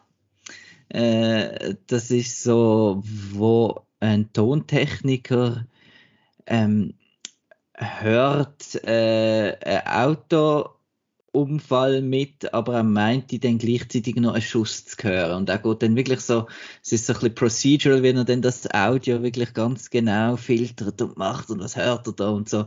Und es ist auch sehr trashy, B-movie und cool und stylisch und einfach extrem, extrem toll. Und die Musik hat der Tarantino nämlich auch irgendwo eingesetzt. Die ist mir nämlich sofort bekannt vorgekommen. Er hat die, glaube ich, auch irgendwo gebraucht. Ähm, also auch sehr, sehr guter Score. Äh, habe ich auch gesehen, finde ich sehr cool. Ja. Dann äh, habe ich das Origin, ich bin ja großer Fan von, vom Remake mit ähm, Anton Yelchin und Imogen Poots und das ist Fright Night. Äh, von dem habe ich jetzt auch das Original gesehen. Das ist vom Tom Holland, aber nicht von dem Tom Holland, sondern der, der auch äh, Child's Play inszeniert hat. Und das ist eine 80er Jahre Horrorkomödie. Uh, eine Horrorkomödie bei meinen Nominierten. Das heißt, die muss gut sein. gut sein. Und äh, ja, die ist auch wirklich lässig. Also, wenn, wer, wer nur das Remake gesehen hat, äh, dem empfehle ich wirklich das Original auch noch. Es ist, es ist besser. Ähm, dann äh, auch noch nominiert ist äh, Roman Holiday. Das ist von 1953 ein Film mit der Kath mit Audrey Hepburn, sorry, mit Audrey Hepburn. Ähm, eine Liebesgeschichte, die in Rom spielt, wo man so ein bisschen all die, die Sehenswürdigkeiten sieht und so. Mir hat dort auch vor allem gefallen, wie das Klischee von, dass the City ein Character ist und so, gell? Ähm, dass, dass, dass es halt so wirklich in der Stadt inne ist und es wirkt auch so teilweise fast ein bisschen, ein bisschen dokumentarisch. Ähm, eben wie sie da an diesen Ort sind und es ist einfach wirklich eine sehr herzige, herzige Liebesgeschichte mit aber einem, äh, am Schluss habe ich brillen, um das auch noch zu sagen. Genau.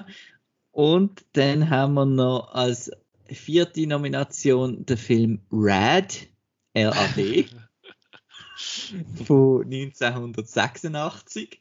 Äh, da geht es um einen BMX-Wettbewerb. Äh, und für äh, ich habe dem sechs Sterne auf Letterboxd gegeben. Ich glaube, fünf davon sind für den Soundtrack. Sechs äh, Sterne auf Letterboxd? Fuck, der muss gut sein. ja, gell? Hat ja noch fünf dort.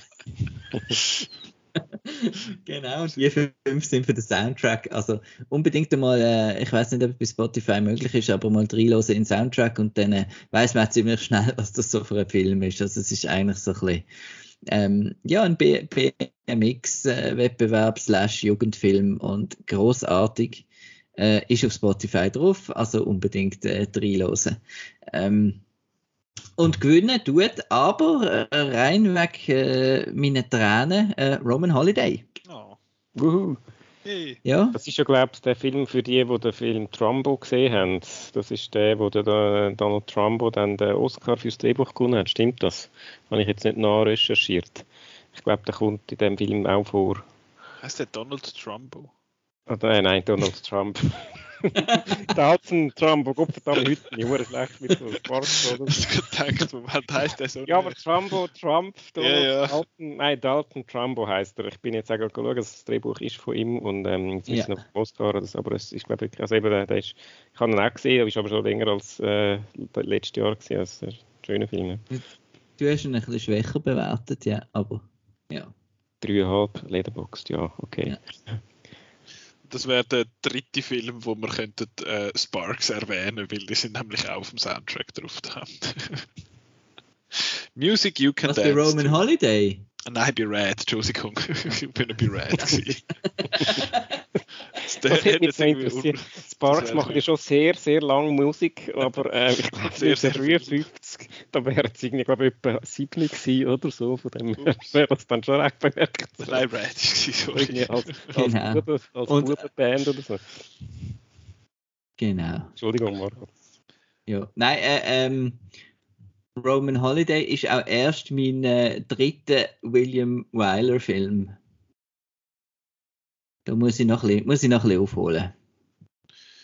Es gibt noch ein paar Sachen, die man aufholen kann. Ich habe erst gerade letzte äh, den Film von meinem tausendsten, vom tausendsten Director gesehen, also vom tausendsten verschiedenen Director quasi. Das ist der Regisseur von Pig gewesen.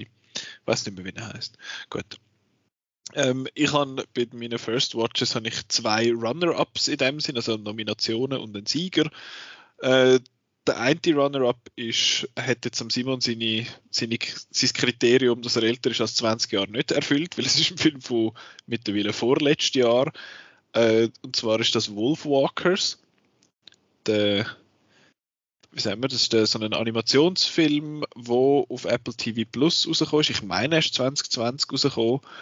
Ist äh, 2021 aber am Fantosch gelaufen, wo ich den dann im Kino gesehen habe. Ein wahnsinnig schöner Film. Ich finde ja viele von den, von den heutigen Animationsfilmen, Gott, ich töne schon wie so ein Senior. So, viele Animationsfilme heute sehen so ein bisschen ähnlich aus. Haben da so ein bisschen ein, ein ähnliches Teil, sind halt immer 3D oder sehr oft 3D und äh, an Wolfwalkers finde ich halt den, der Artstyle extrem spannend. Er ist sehr, sehr schön gezeichnet. Er hat eine schöne Geschichte, die er, wo er erzählt. Er versteckt noch etwas Politisches drin. Das kann man aber, wenn man es jetzt nicht weiß, wie die Geschichte von Irland so ein bisschen aussieht, dann ist es nicht Irland oder Schottland. Bin ich jetzt doof? Schottland. Schottland, sorry. Ähm, genau, das zum Thema. Wenn man das nicht weiß, dann kann man das auch ganz gut. Oder Irland, nein, Irland. Ist doch Irland, eben, gell?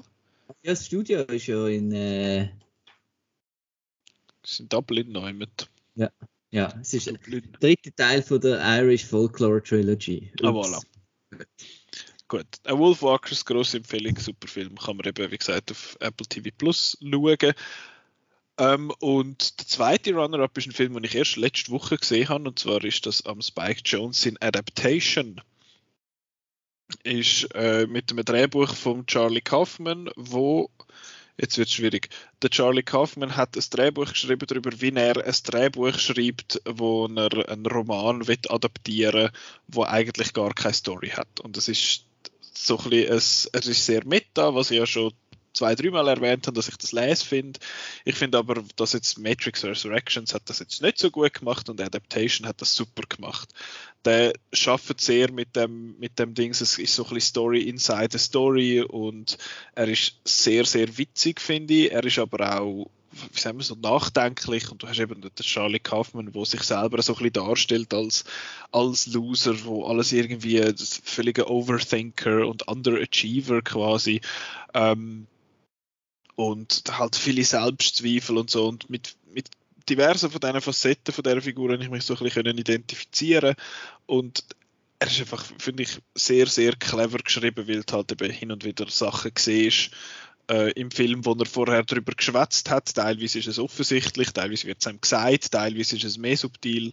Ähm, alles sehr, sehr cool gemacht. Ich finde, ganz am Schluss hat es eine Szene, wo so herrlich ist, wo er sagt, ja, da, ähm, ich werde jetzt da in mein Drehbuch hineinschreiben, dass die Figur das und das denkt und das in einem inneren Monolog sagt und so.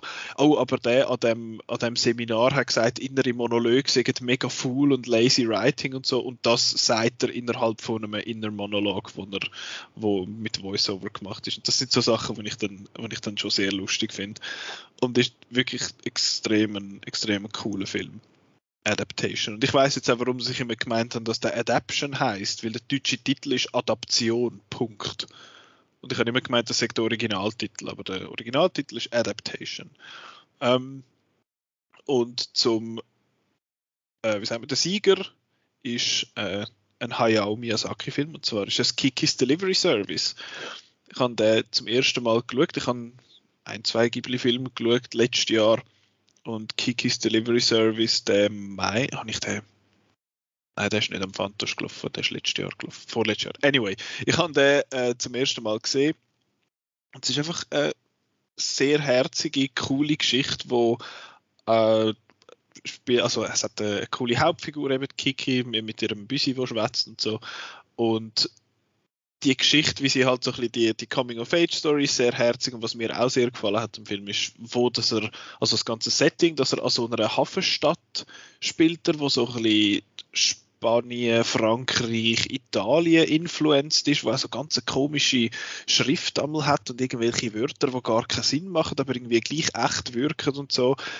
Und ich finde eh, dass halt Anime sehr oft coole Settings haben mit irgendwelchen mit irgendwelchen erfundenen Städten und das ist da jetzt eine, wo ich ich habe gegoogelt, ob es die Stadt gibt und ob man dort kann angehen, weil ich die so cool gefunden habe. Das ist einfach ein finde ich ein, ein total schöner Film, mit, äh, wo sehr schön gemacht ist und sehr, sehr toll ist. Also falls ihr Kikis Delivery Service noch nicht gesehen habt, gibt es auf Netflix, so viel es mir ist wie praktisch alle äh, Ghibli-Filme. Darum unbedingt Kikis Delivery Service schauen, falls ihr den noch nicht gesehen habt. Das ist mein bester First Watch vom 2021 gewesen. Jetzt gehen wir in unsere äh, anderen Awards rein. Ich weiß jetzt gar nicht, ich habe fünf Stück. Der Marco wechselt das Thema. Was? ähm, nein, das ist nur ganz äh, das, das Thema. Oder wie sagen wir? Der Teil vom, vom Podcast, weil du jetzt Genau, umblättert hast. Pap Krügele Papier, weil äh, ich muss da meine Awards für holen. Ja. Ja, äh, ich habe fünf. Ich weiß jetzt gar nicht, wie viel habt ihr gemacht? Ähm, ich kann ein paar, Ah, doch, aber so ich viel. muss da noch auswählen, äh, welche das jetzt eigentlich noch relevant sind. Eben den einen habe ich ja schon ein bisschen vorweggenommen voran. Äh, ich könnte, glaube ich, auch etwa fünf machen. Gut. Fünf ist etwa gut, ja. Ja, fünf. Fünf, gut. Äh, ich bin jetzt einfach mal so frech und fange mal an. Ich fange mit meinem mit dem an und zwar der Award für die beste Budgetversion von John Wick präsentiert von dem Mikrobudget. Und zwar ist das, die, es hat zwei Runner-Ups und einen, einen Sieger. Die beiden Runner-Ups sind Gunpowder Milkshake, wo im Kino gelaufen ist, und Kate, wo auf Netflix gelaufen ist. Ich finde Gunpowder Milkshake hat ein paar coole Elemente drin, ist aber alles in allem ein bisschen Enttäuschung für mich. Ein bisschen seich. Kate sieht sehr, sehr cool aus, hat so ein bisschen den Japan-Bonus für mich und ist, ist allgemein, finde ich, der bessere Film jetzt als Gunpowder Milkshake. Der Sieger ist aber einer, wo man vielleicht auch schon wieder ein bisschen vergessen hat, dass der äh, 2021 rausgekommen ist, und zwar ist das der Nobody mit dem Bob Odenkirk, den ich sehr cool gefunden habe. Ist ein, ist ein ist, ist der, der an John Wick am nächsten kommt, in dem Sinn. Er, er wirkt sehr, sehr ähnlich. Ich finde es halt auch cool, dass der Bob Odenkirk dort die Hauptfigur spielt, wo man jetzt nicht unbedingt ihm würde man jetzt das einfach nicht geben, dass er so eine, so eine, so eine Actionrolle spielt. Und ich finde, er hat das super gemacht und es ist ein, ein cooler Film geworden, alles in allem, wo schlussendlich jetzt den Award für die beste Budgetversion von John Wick bekommt. Präsentiert von Mikrobudget und Prix-Garantie. Ähm, ja, weiß jetzt gar nicht. Ähm, ich glaube, Kate bin ich der Einzige, den ich gesehen habe. Ich glaube, Gunpowder Milkshake, ja, Marco. Ich gesehen. Hast du Gunpowder Milkshake habe ich gestern Abend gesehen. Das ist der letzte Film, gesehen, den ich, den ich gesehen habe und jetzt stand heute. Yay. du hast den so ein bisschen echt gefunden, oder? Ja, ja. Kate? Äh, ist schon wieder lang her, also lang äh, verhältnismäßig, einfach viel Film dazwischen. Das ist ein, ja, ja, ja, ja, ganz okay. Aber äh, ich bin generell jetzt nicht so auf die John, generell die John Wick äh, Verschnitt ist, finde ich halt dann immer ein bisschen das Gleiche und äh, finde es dann auch irgendwann ein bisschen langweilig. Aber, äh, aber okay, also ich bin jetzt auch nicht irgendwie voll anti. Halt so ein, eben einer von diesen Filmen in dem Letterbox-Bereich, wo dann äh, meiste, meiste Bewertungen hast, irgendwo zwischen drei Sternen oder so, zweieinhalb, was auch immer dann. Mhm. Marco? Sachen zum Sagen dazu? Oder äh, Gunpowder Milkshake äh, ist besser als Nobody. Das uh. wäre so mein Kommentar. Gut. Aber äh, gut, habe ich, ich lasse dir, lass dir da die Freude, genau. Danke, danke. Ja. Ist, schön, Dann, hast du äh, den Award im Namen vom ganzen Podcast äh, vergeben. Genau. Das sind ja. ja persönliche Awards. Ich weiß jetzt nicht, äh, ich gehe gerade weiter, Marco, du darfst gerade übernehmen. Darf ich gerade? Ähm, dann würde ich äh, mit meinem ähm, Best Foreign Language Film, äh, ich nehme jetzt hier einfach äh, Englisch als, als unsere Muttersprache, damit, das, damit das funktioniert. Äh, genau. Ähm, nominiert Ist ein deutscher Film? Äh, nein. nein, aber ja, stimmt. Ja. Aber sonst könnt, müsste ich ja einfach äh, Last Night in Soho ja. wählen, oder? Genau. Ähm, nominiert sind drei Filme. Es äh, sind das äh, Truffle Hunters, wo äh, auf Italienisch ist. Ähm, äh, Minari, wo äh, koreanisch ist, oder? Und ähm, das sind die zwei Runner-Ups. Und der Gewinner vom besten fremdsprachigen Film kommt aus dem Land Bhutan. und äh, der heißt Lunana oder englische Titel A Yak in the Classroom. Und ähm, das ist auch so ein bisschen ein, ein guter Laune-Film, muss man sagen, weil es geht um einen angehenden Lehrer, wo ähm, in so einer ganz, ganz kleinen Schule, mitten oben auf dem Berg, wo, wo, es einfach äh, ein paar Hirtenfamilien hat, ähm, denen ihre Kinder dann unterrichtet und so ein bisschen ganz neue Welt entdeckt, weil er kommt von der Stadt und äh, und hat immer den Walkman und so. Und es geht eigentlich in dem Film ein bisschen um das Thema Entschleunigung, würde ich jetzt mal sagen. Und äh, ich finde das einfach sehr ein schöner Film und ich habe auch noch nie einen Film aus, aus, aus Bhutan gesehen. Und äh, von dem her ist das für uns westliche Leute dann auch noch gerade einen Einblick halt ein bisschen in mal etwas anderes und ist aber trotzdem wirklich ein unterhaltsamer, extrem unterhaltsamer und gut Laune macht Film Lunana. Ist in dem Fall auch noch für Lederbox nützlich, weil Lederbox gibt es noch die Weltkarte, wo man kann, äh, die Länder, genau. wo man schon Film gesehen hat, abhaken, wenn man kann Bhutan dort auch auf die Liste nehmen. Der Film macht eine gute Lunana. Ähm, Gibt es auf DVD mittlerweile, genau. Und ist auf der Shortlist für Best Foreign Feature äh, bei den Oscars. Ja, beim, aber der, der, wichtige Preis, eben bei Outcast hat er ja jetzt. Genau, der Outcast Award für den besten fremdsprachigen Film hat er jetzt auch bekommen. Simon, dein erster Award. Ja, ich komme jetzt mir ein bisschen blöd vor. Der Marco hat so ernsthafte Awards mit Nominationen gemacht. Ich, ich mache so, ein, ich mache so eine, eine Nonsens-Nomination. Ich fange jetzt mit der an, wo, der, wo wir nicht mehr Film über den Film reden müssen, weil den Film haben wir schon abgehandelt. Ähm, ich werde einfach noch einen Spezial-Award geben für den besten Einsatz von einem Britney Spears-Thema. Und zwar gerade auch Promising Young Woman.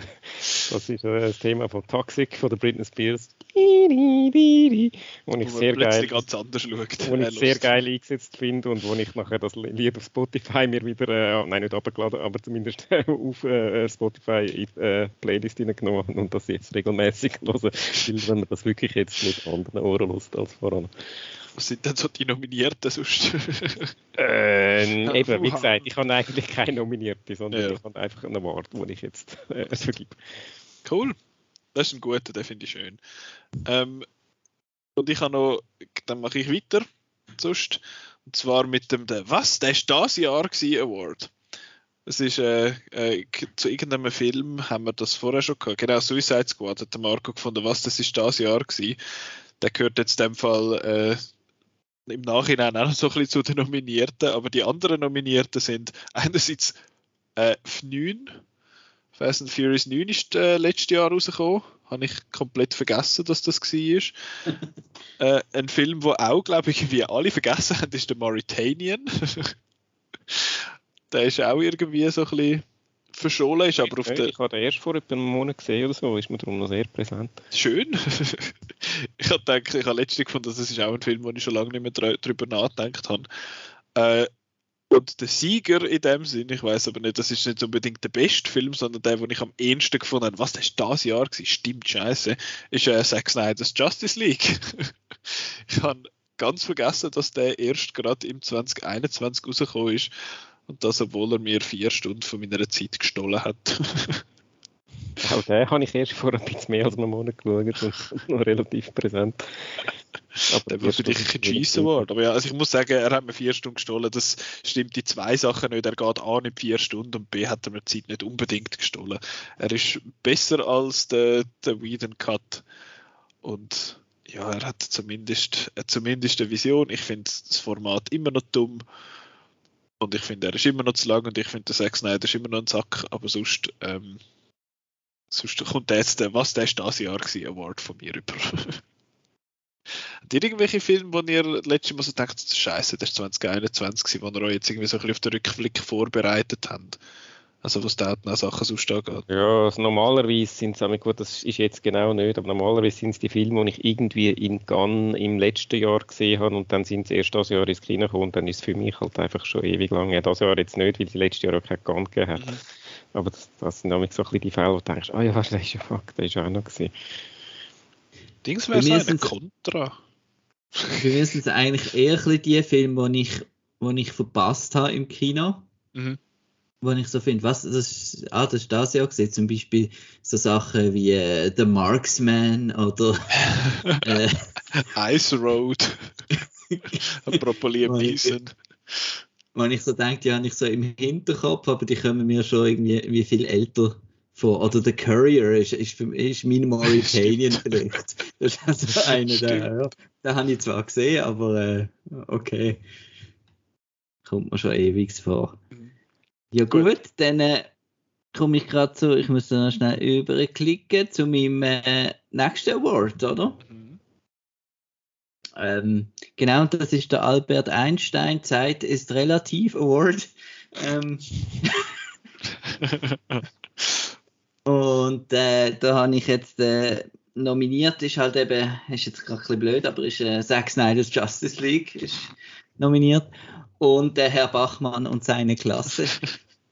und äh, der Preis geht an Herr Bachmann und seine Klasse, weil äh, das ist für mich so ein Zeit ist der relativ Award, der gebe ich am Film, wo zwar mega lang geht, aber wo für mich extrem kurzweilig ist und wo ich sogar zweimal geschaut habe, ähm, äh, ich weiß jetzt gerade die Laufzeit nicht. Ich schaue gerade schnell nach. Herr Bachmann und seine Klasse. Du bist schneller wahrscheinlich. Hm, weiß nicht. Ist es? 3 Stunden 37. 3 Stunden 37, genau.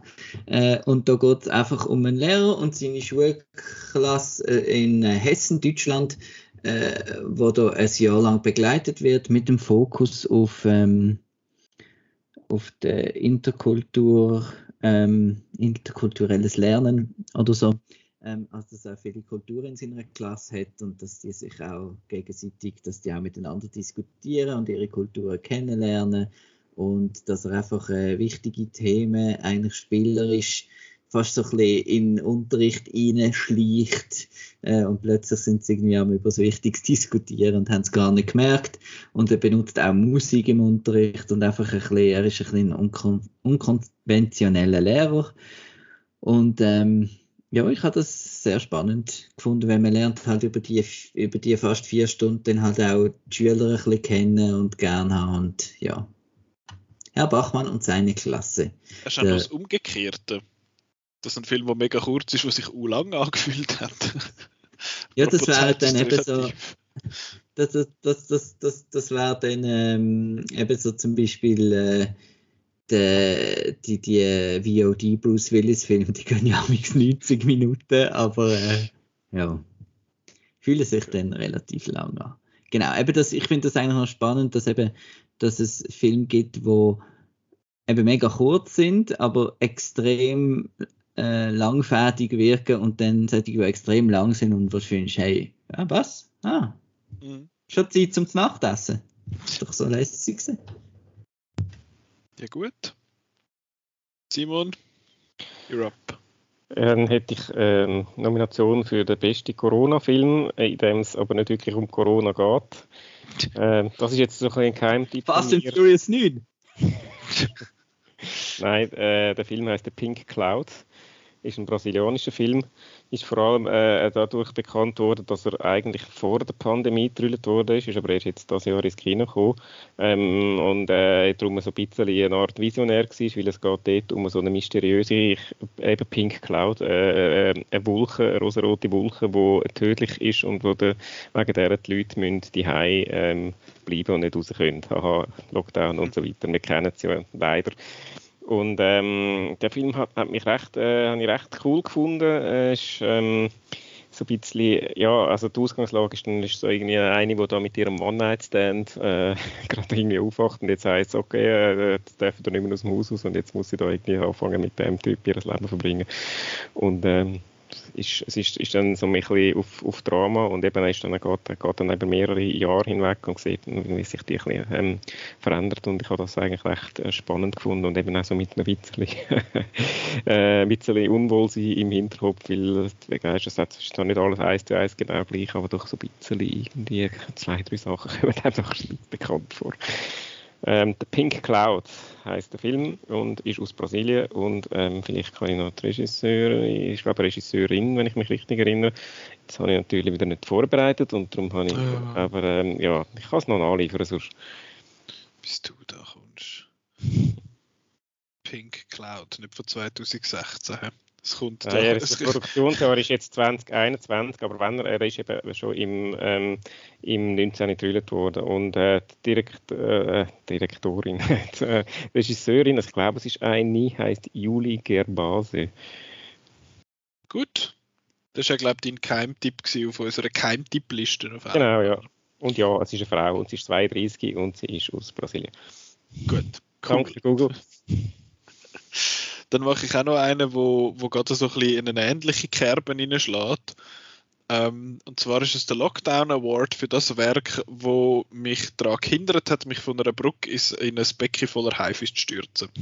Ähm, ja, die, die ganze Lockdown-Zeit. um so eins zu finden, oder so eine Brücke zu finden, wo dann ohne heißt. ja, Entschuldigung. Das kann man bauen. Äh, nein, es ist, ähm, es, ich habe spezifisch gesagt Zwerg, weil der Sieger in dieser Kategorie ist ja eine TV-Serie. Ähm, und der Runner-Up ist äh, etwas, wo der Simon noch gestruggelt hat und überlegt hat, ob das überhaupt als Film gilt. Und zwar der Runner-Up ist Bob Burnhams Inside. Das ist äh, das Comedy-Special, das wir, glaube ich, auch schon ein, zwei Mal besprochen haben jetzt im Podcast. Und falls nicht, what the fuck? Äh, es ist ein, ein Comedy Special, kind of uh, Musical mit doch einer gewissen Geschichte dahinter. Es geht eigentlich darum, dass der Bo Burnham, wo äh, Stand-up-Comedian ist und aber auch mittlerweile aber auch Schauspieler und Regisseur, ähm, dass er in dieser Zeit eben im März 2020 ab dort dann einfach die High war und an einem neuen Comedy Special geschaffen hat, wo er so ein bisschen die aktuelle Lage, wie sagen wir, verarbeitet. Er hat verschiedene Songs gemacht über, darüber, was es so ein bisschen läuft. Äh, nicht nur jetzt die ganze Pandemie, sondern auch, wie es sonst so ein bisschen gesellschaftlich aussieht. Er hat Lieder über, äh, über Interns, dass die, dass die kein Geld bekommen. Er hat ein kurzes Lied dazu über den Jeff Bezos gemacht. Äh, er hat ein Lied über, über den Instagram-Feed von einer weißen Frau gemacht. Ähm, ganzen Haufen verschiedene Songs, wo sehr, sehr coole Songs sind zum einen und andererseits auch wahnsinnig treffende Lyrics haben. Und es ist cool, weil er hat das einfach alles selber gemacht. Er hat alles selber produziert, gefilmt, geschnitten etc. Und das ist, ich finde es sehr, sehr toll. Ich habe es, glaube ich, dreimal gesehen, zweieinhalb, dreimal und die, die Lieder einfach auf und ab gelesen. Aber gewonnen hat nicht das, sondern das, was mich durch die Zeit am meisten durchgebracht hat, äh, ist die britische TV-Serie Taskmaster, wo ich gewisse Leute schon sehr lange jetzt nerven damit das Jahr. Es ist, äh, es ist eine von diesen britischen Panel-Shows. In England gibt es sehr viele von denen, wo irgendein Host eine coole Idee hat und nachher seine coolen Comedy-Freundinnen und Freunde einlädt und nachher ähm, mit ihnen schwätzt und irgendwie sie machen zusammen Witzli und so. Und Taskmaster, da geht es darum, dass fünf Comedians äh, separat voneinander Tasks äh, überkommen, dass sie sich mit irgendwelche Aufgaben über und die gehen von relativ simpel im Sinne von isst so viel Wassermelone wie kannst innerhalb von einer Minute äh, bis zu einem, äh, einer Art einem Escape Room. Also das, das ist, äh, hat eine rechte Range und sie wissen nicht, was die anderen gemacht haben dort. Sie haben all die gleichen Tasks bekommen, aber sie wissen nicht, was die anderen gemacht haben. Und nachher treffen sie sich quasi im Studio und schauen die verschiedenen Versuche zusammen und machen sich lustig übereinander und am Schluss gibt es Punkte und dann am Schluss gönnt jemand. Und ich habe immer noch wahnsinnig Mühe, um das so zu erklären, dass es irgendwie anmächerlich tönt. Ähm, es hat einfach, die Comedians habe ich zu 90% nicht kennt, die dort, äh, die dort mitmachen, aber es ist so clever geschrieben, es hat so clevere Tasks. Der, der Showrunner, der Alex Horn, ist ich, ich weiß nicht, wie der das macht, aber der hat so eine Foresight, was das ganze Zeug angeht. Der hat da so, so viele Gags, die er noch einbaut. Äh, es ist sehr witzig geschnitten. Es hat einfach super Leute dort drin, die sich lustig machen äh, übereinander und es ist einfach immer in good fun in dem Sinn. Äh, die Dynamik zwischen dem Taskmaster, wo der äh, 2,8 Meter große Greg Davis ist, wo ein, ein Comedian ist, wo man vielleicht auch schon davon gehört hat, plus eben der, der Showrunner, der Alex Horn, wo sein Assistent ist. Und sie haben eine recht abusive Relationship miteinander, quasi so eine gespielte. Und ähm, die ist sehr witzig, sie haben aber auch überhaupt keine Mühe, um das alles komplett aufbrechen und sich und der, der Greg Davis, der sonst immer so einen, er schaut immer so böse, aber er hat überhaupt kein Problem damit, auf seinem Stühle zu hocken und zu giggeln wie ein kleiner Bub, wenn irgendjemand etwas Doofes macht. Und es gibt zwölf Staffeln von dieser, von dieser Serie. Und ich habe ungelogen, glaube ich, jede etwa drei oder vier Mal gesehen. Die gehen, das sind fünf bis zehn Folgen äh, an dreiviertel Stunde. Und es ist, es ist absolut fantastisch. Ich habe wirklich, glaube ich, etwa 1000 Stunden Taskmaster geschaut in diesem Jahr. Es gibt alles auf YouTube zu schauen. Voll, voll legal auf meinem eigenen Channel. Und ich finde es ich find's großartig. Es ist so lustig, es ist so clever. Und ich, ich liebe es. Taskmaster von äh, Channel 4 ist es mittlerweile. Unbedingt einmal ein, ein, ein Blick wert. Also jetzt wahrscheinlich ihr noch nie gehört von Taskmaster, außer wenn ich es mal erwähnt habe. Von dir einfach, ja, genau. genau, ich finde es super. Es ist auch etwas, wo man so mal ein bisschen zum Einschlafen kann schauen oder so neben dem Kochen oder so. Also ich finde es brillant. Genau, das ist der Lockdown Award für das Werk, wo mich daran gehindert hat, mich von einer Brücke in ein Becken voller Haifisch zu stürzen. genau. Äh, Marco, Gut. du bist wieder dran. Ja, ich muss leider jetzt äh, mit einem negativen Award kommen. Ähm, und zwar äh, der Award äh, Jetzt längt's. ähm, das sind eigentlich Sachen, die ich im Jahr 2022 äh, nicht mehr möchte sehen. Und äh, für den Jetzt längst Award sind nominiert ähm, schlechter Meta-Humor in Blockbusters, äh, der Ryan Reynolds, oh äh, no. Screen X 4DX und andere Quatsch und der Werbespot für den Allianz-Tag des Kinos. und ähm, weil ich ja nicht Sieger finden, oh je. Weil ich ja nicht persönlich werden und der Ryan Reynolds vielleicht ja amix noch netter ist, äh, äh, geht der Award an die Werbespots vom Allianztag des Kinos. Hey, bravo.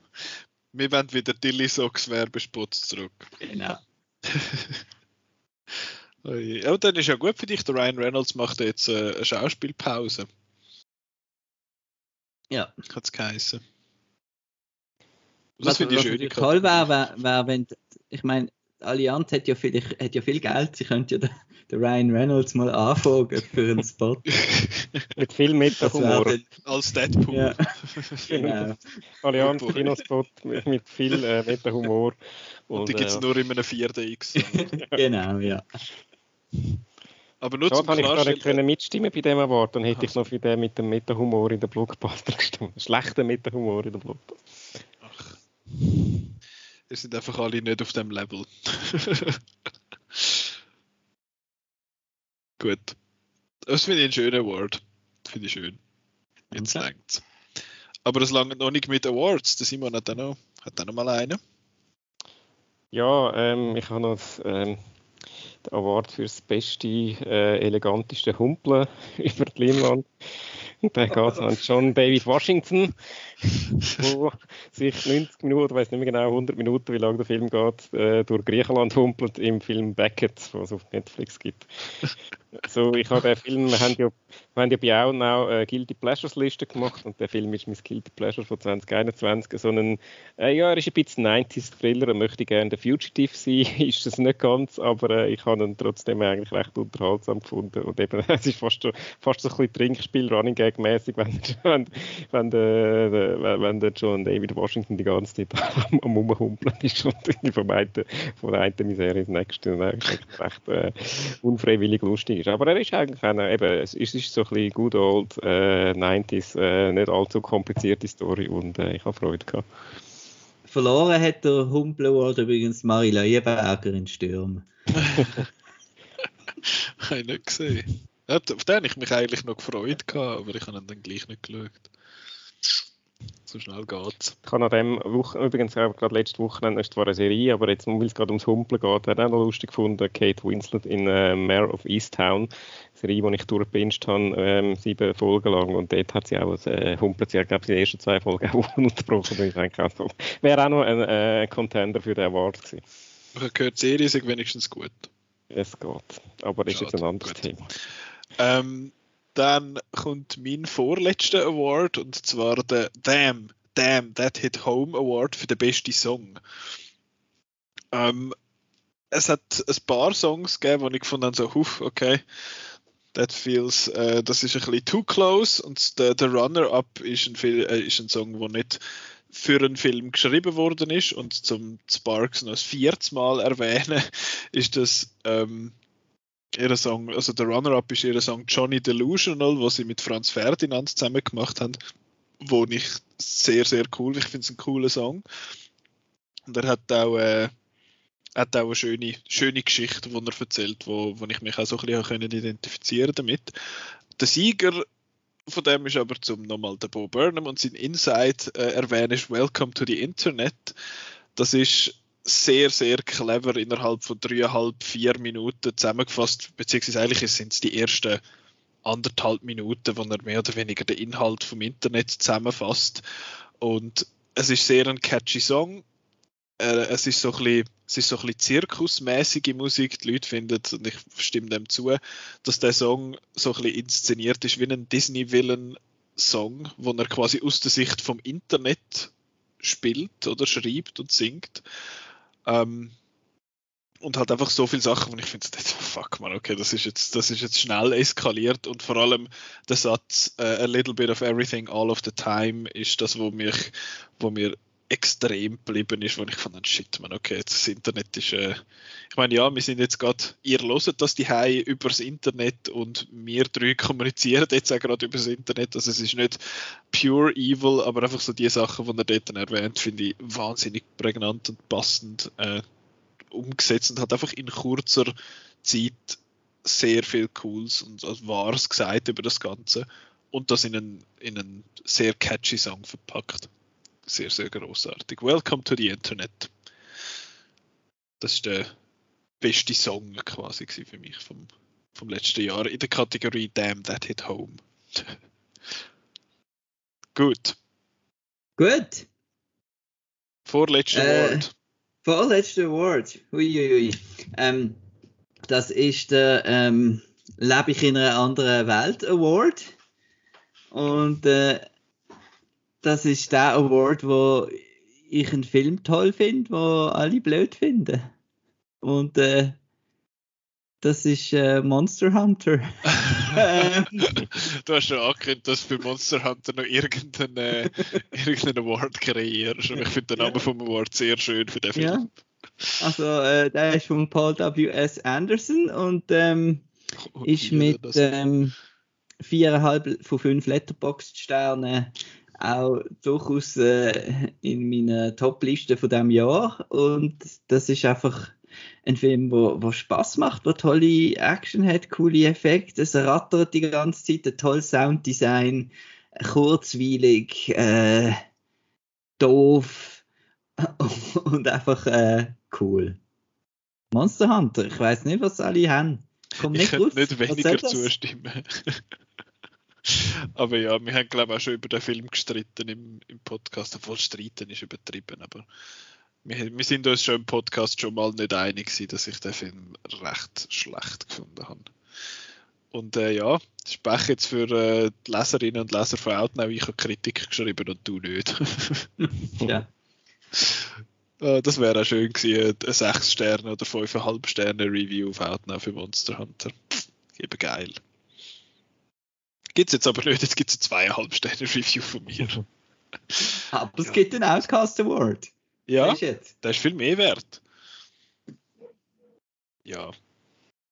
Ja, äh, dann komme ich sonst mit meinem nächsten äh, Award. Das wäre der Jean-Luc Godard Gedenk Award für den besten Arthouse What the fuck Schnarchfilm, aber trotzdem irgendwie geil ist. Und das ist äh, wieder erwartet nicht ein Film, den ich am Festival gesehen habe, sondern äh, das ist der Green Knight. Ja.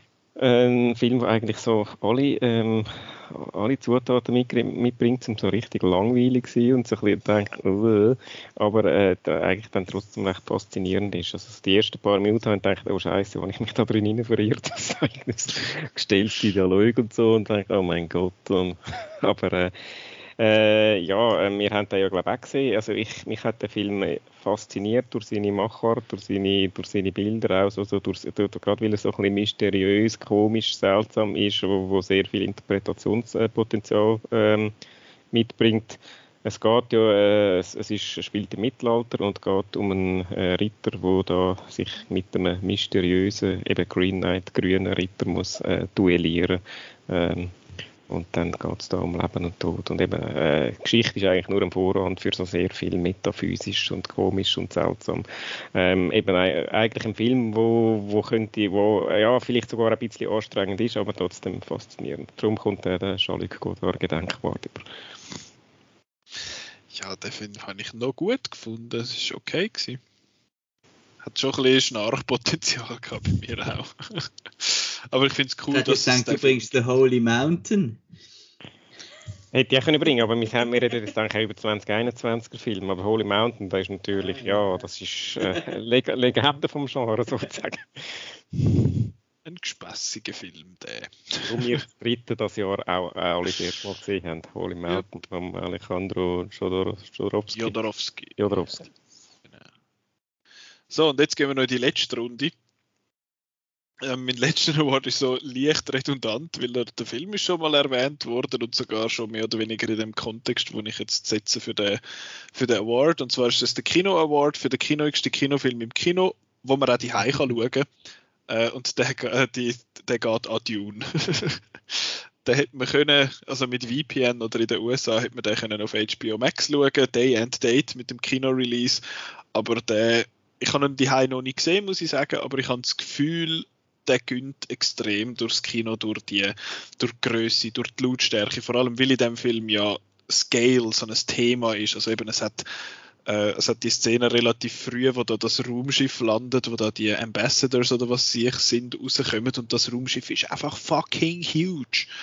Und das ähm, finde ich, habe ich das Gefühl, gönnt sehr auf, äh, auf der Leinwand, genauso eben wie, wie der, der Score vom Hans Zimmer und all das Zeug. Ähm, ja, vorherige Sieger von dem Award übrigens äh, Roma zum Beispiel, wo auch so ein bisschen in die gleiche Kategorie reingeht. Aber das Jahr 20, also beziehungsweise 2021 hat Dune den, den Award bekommen. So. Gut. Ähm, dann, äh, wir haben noch nicht über das wichtigste Filmfestival vom Jahr Ja.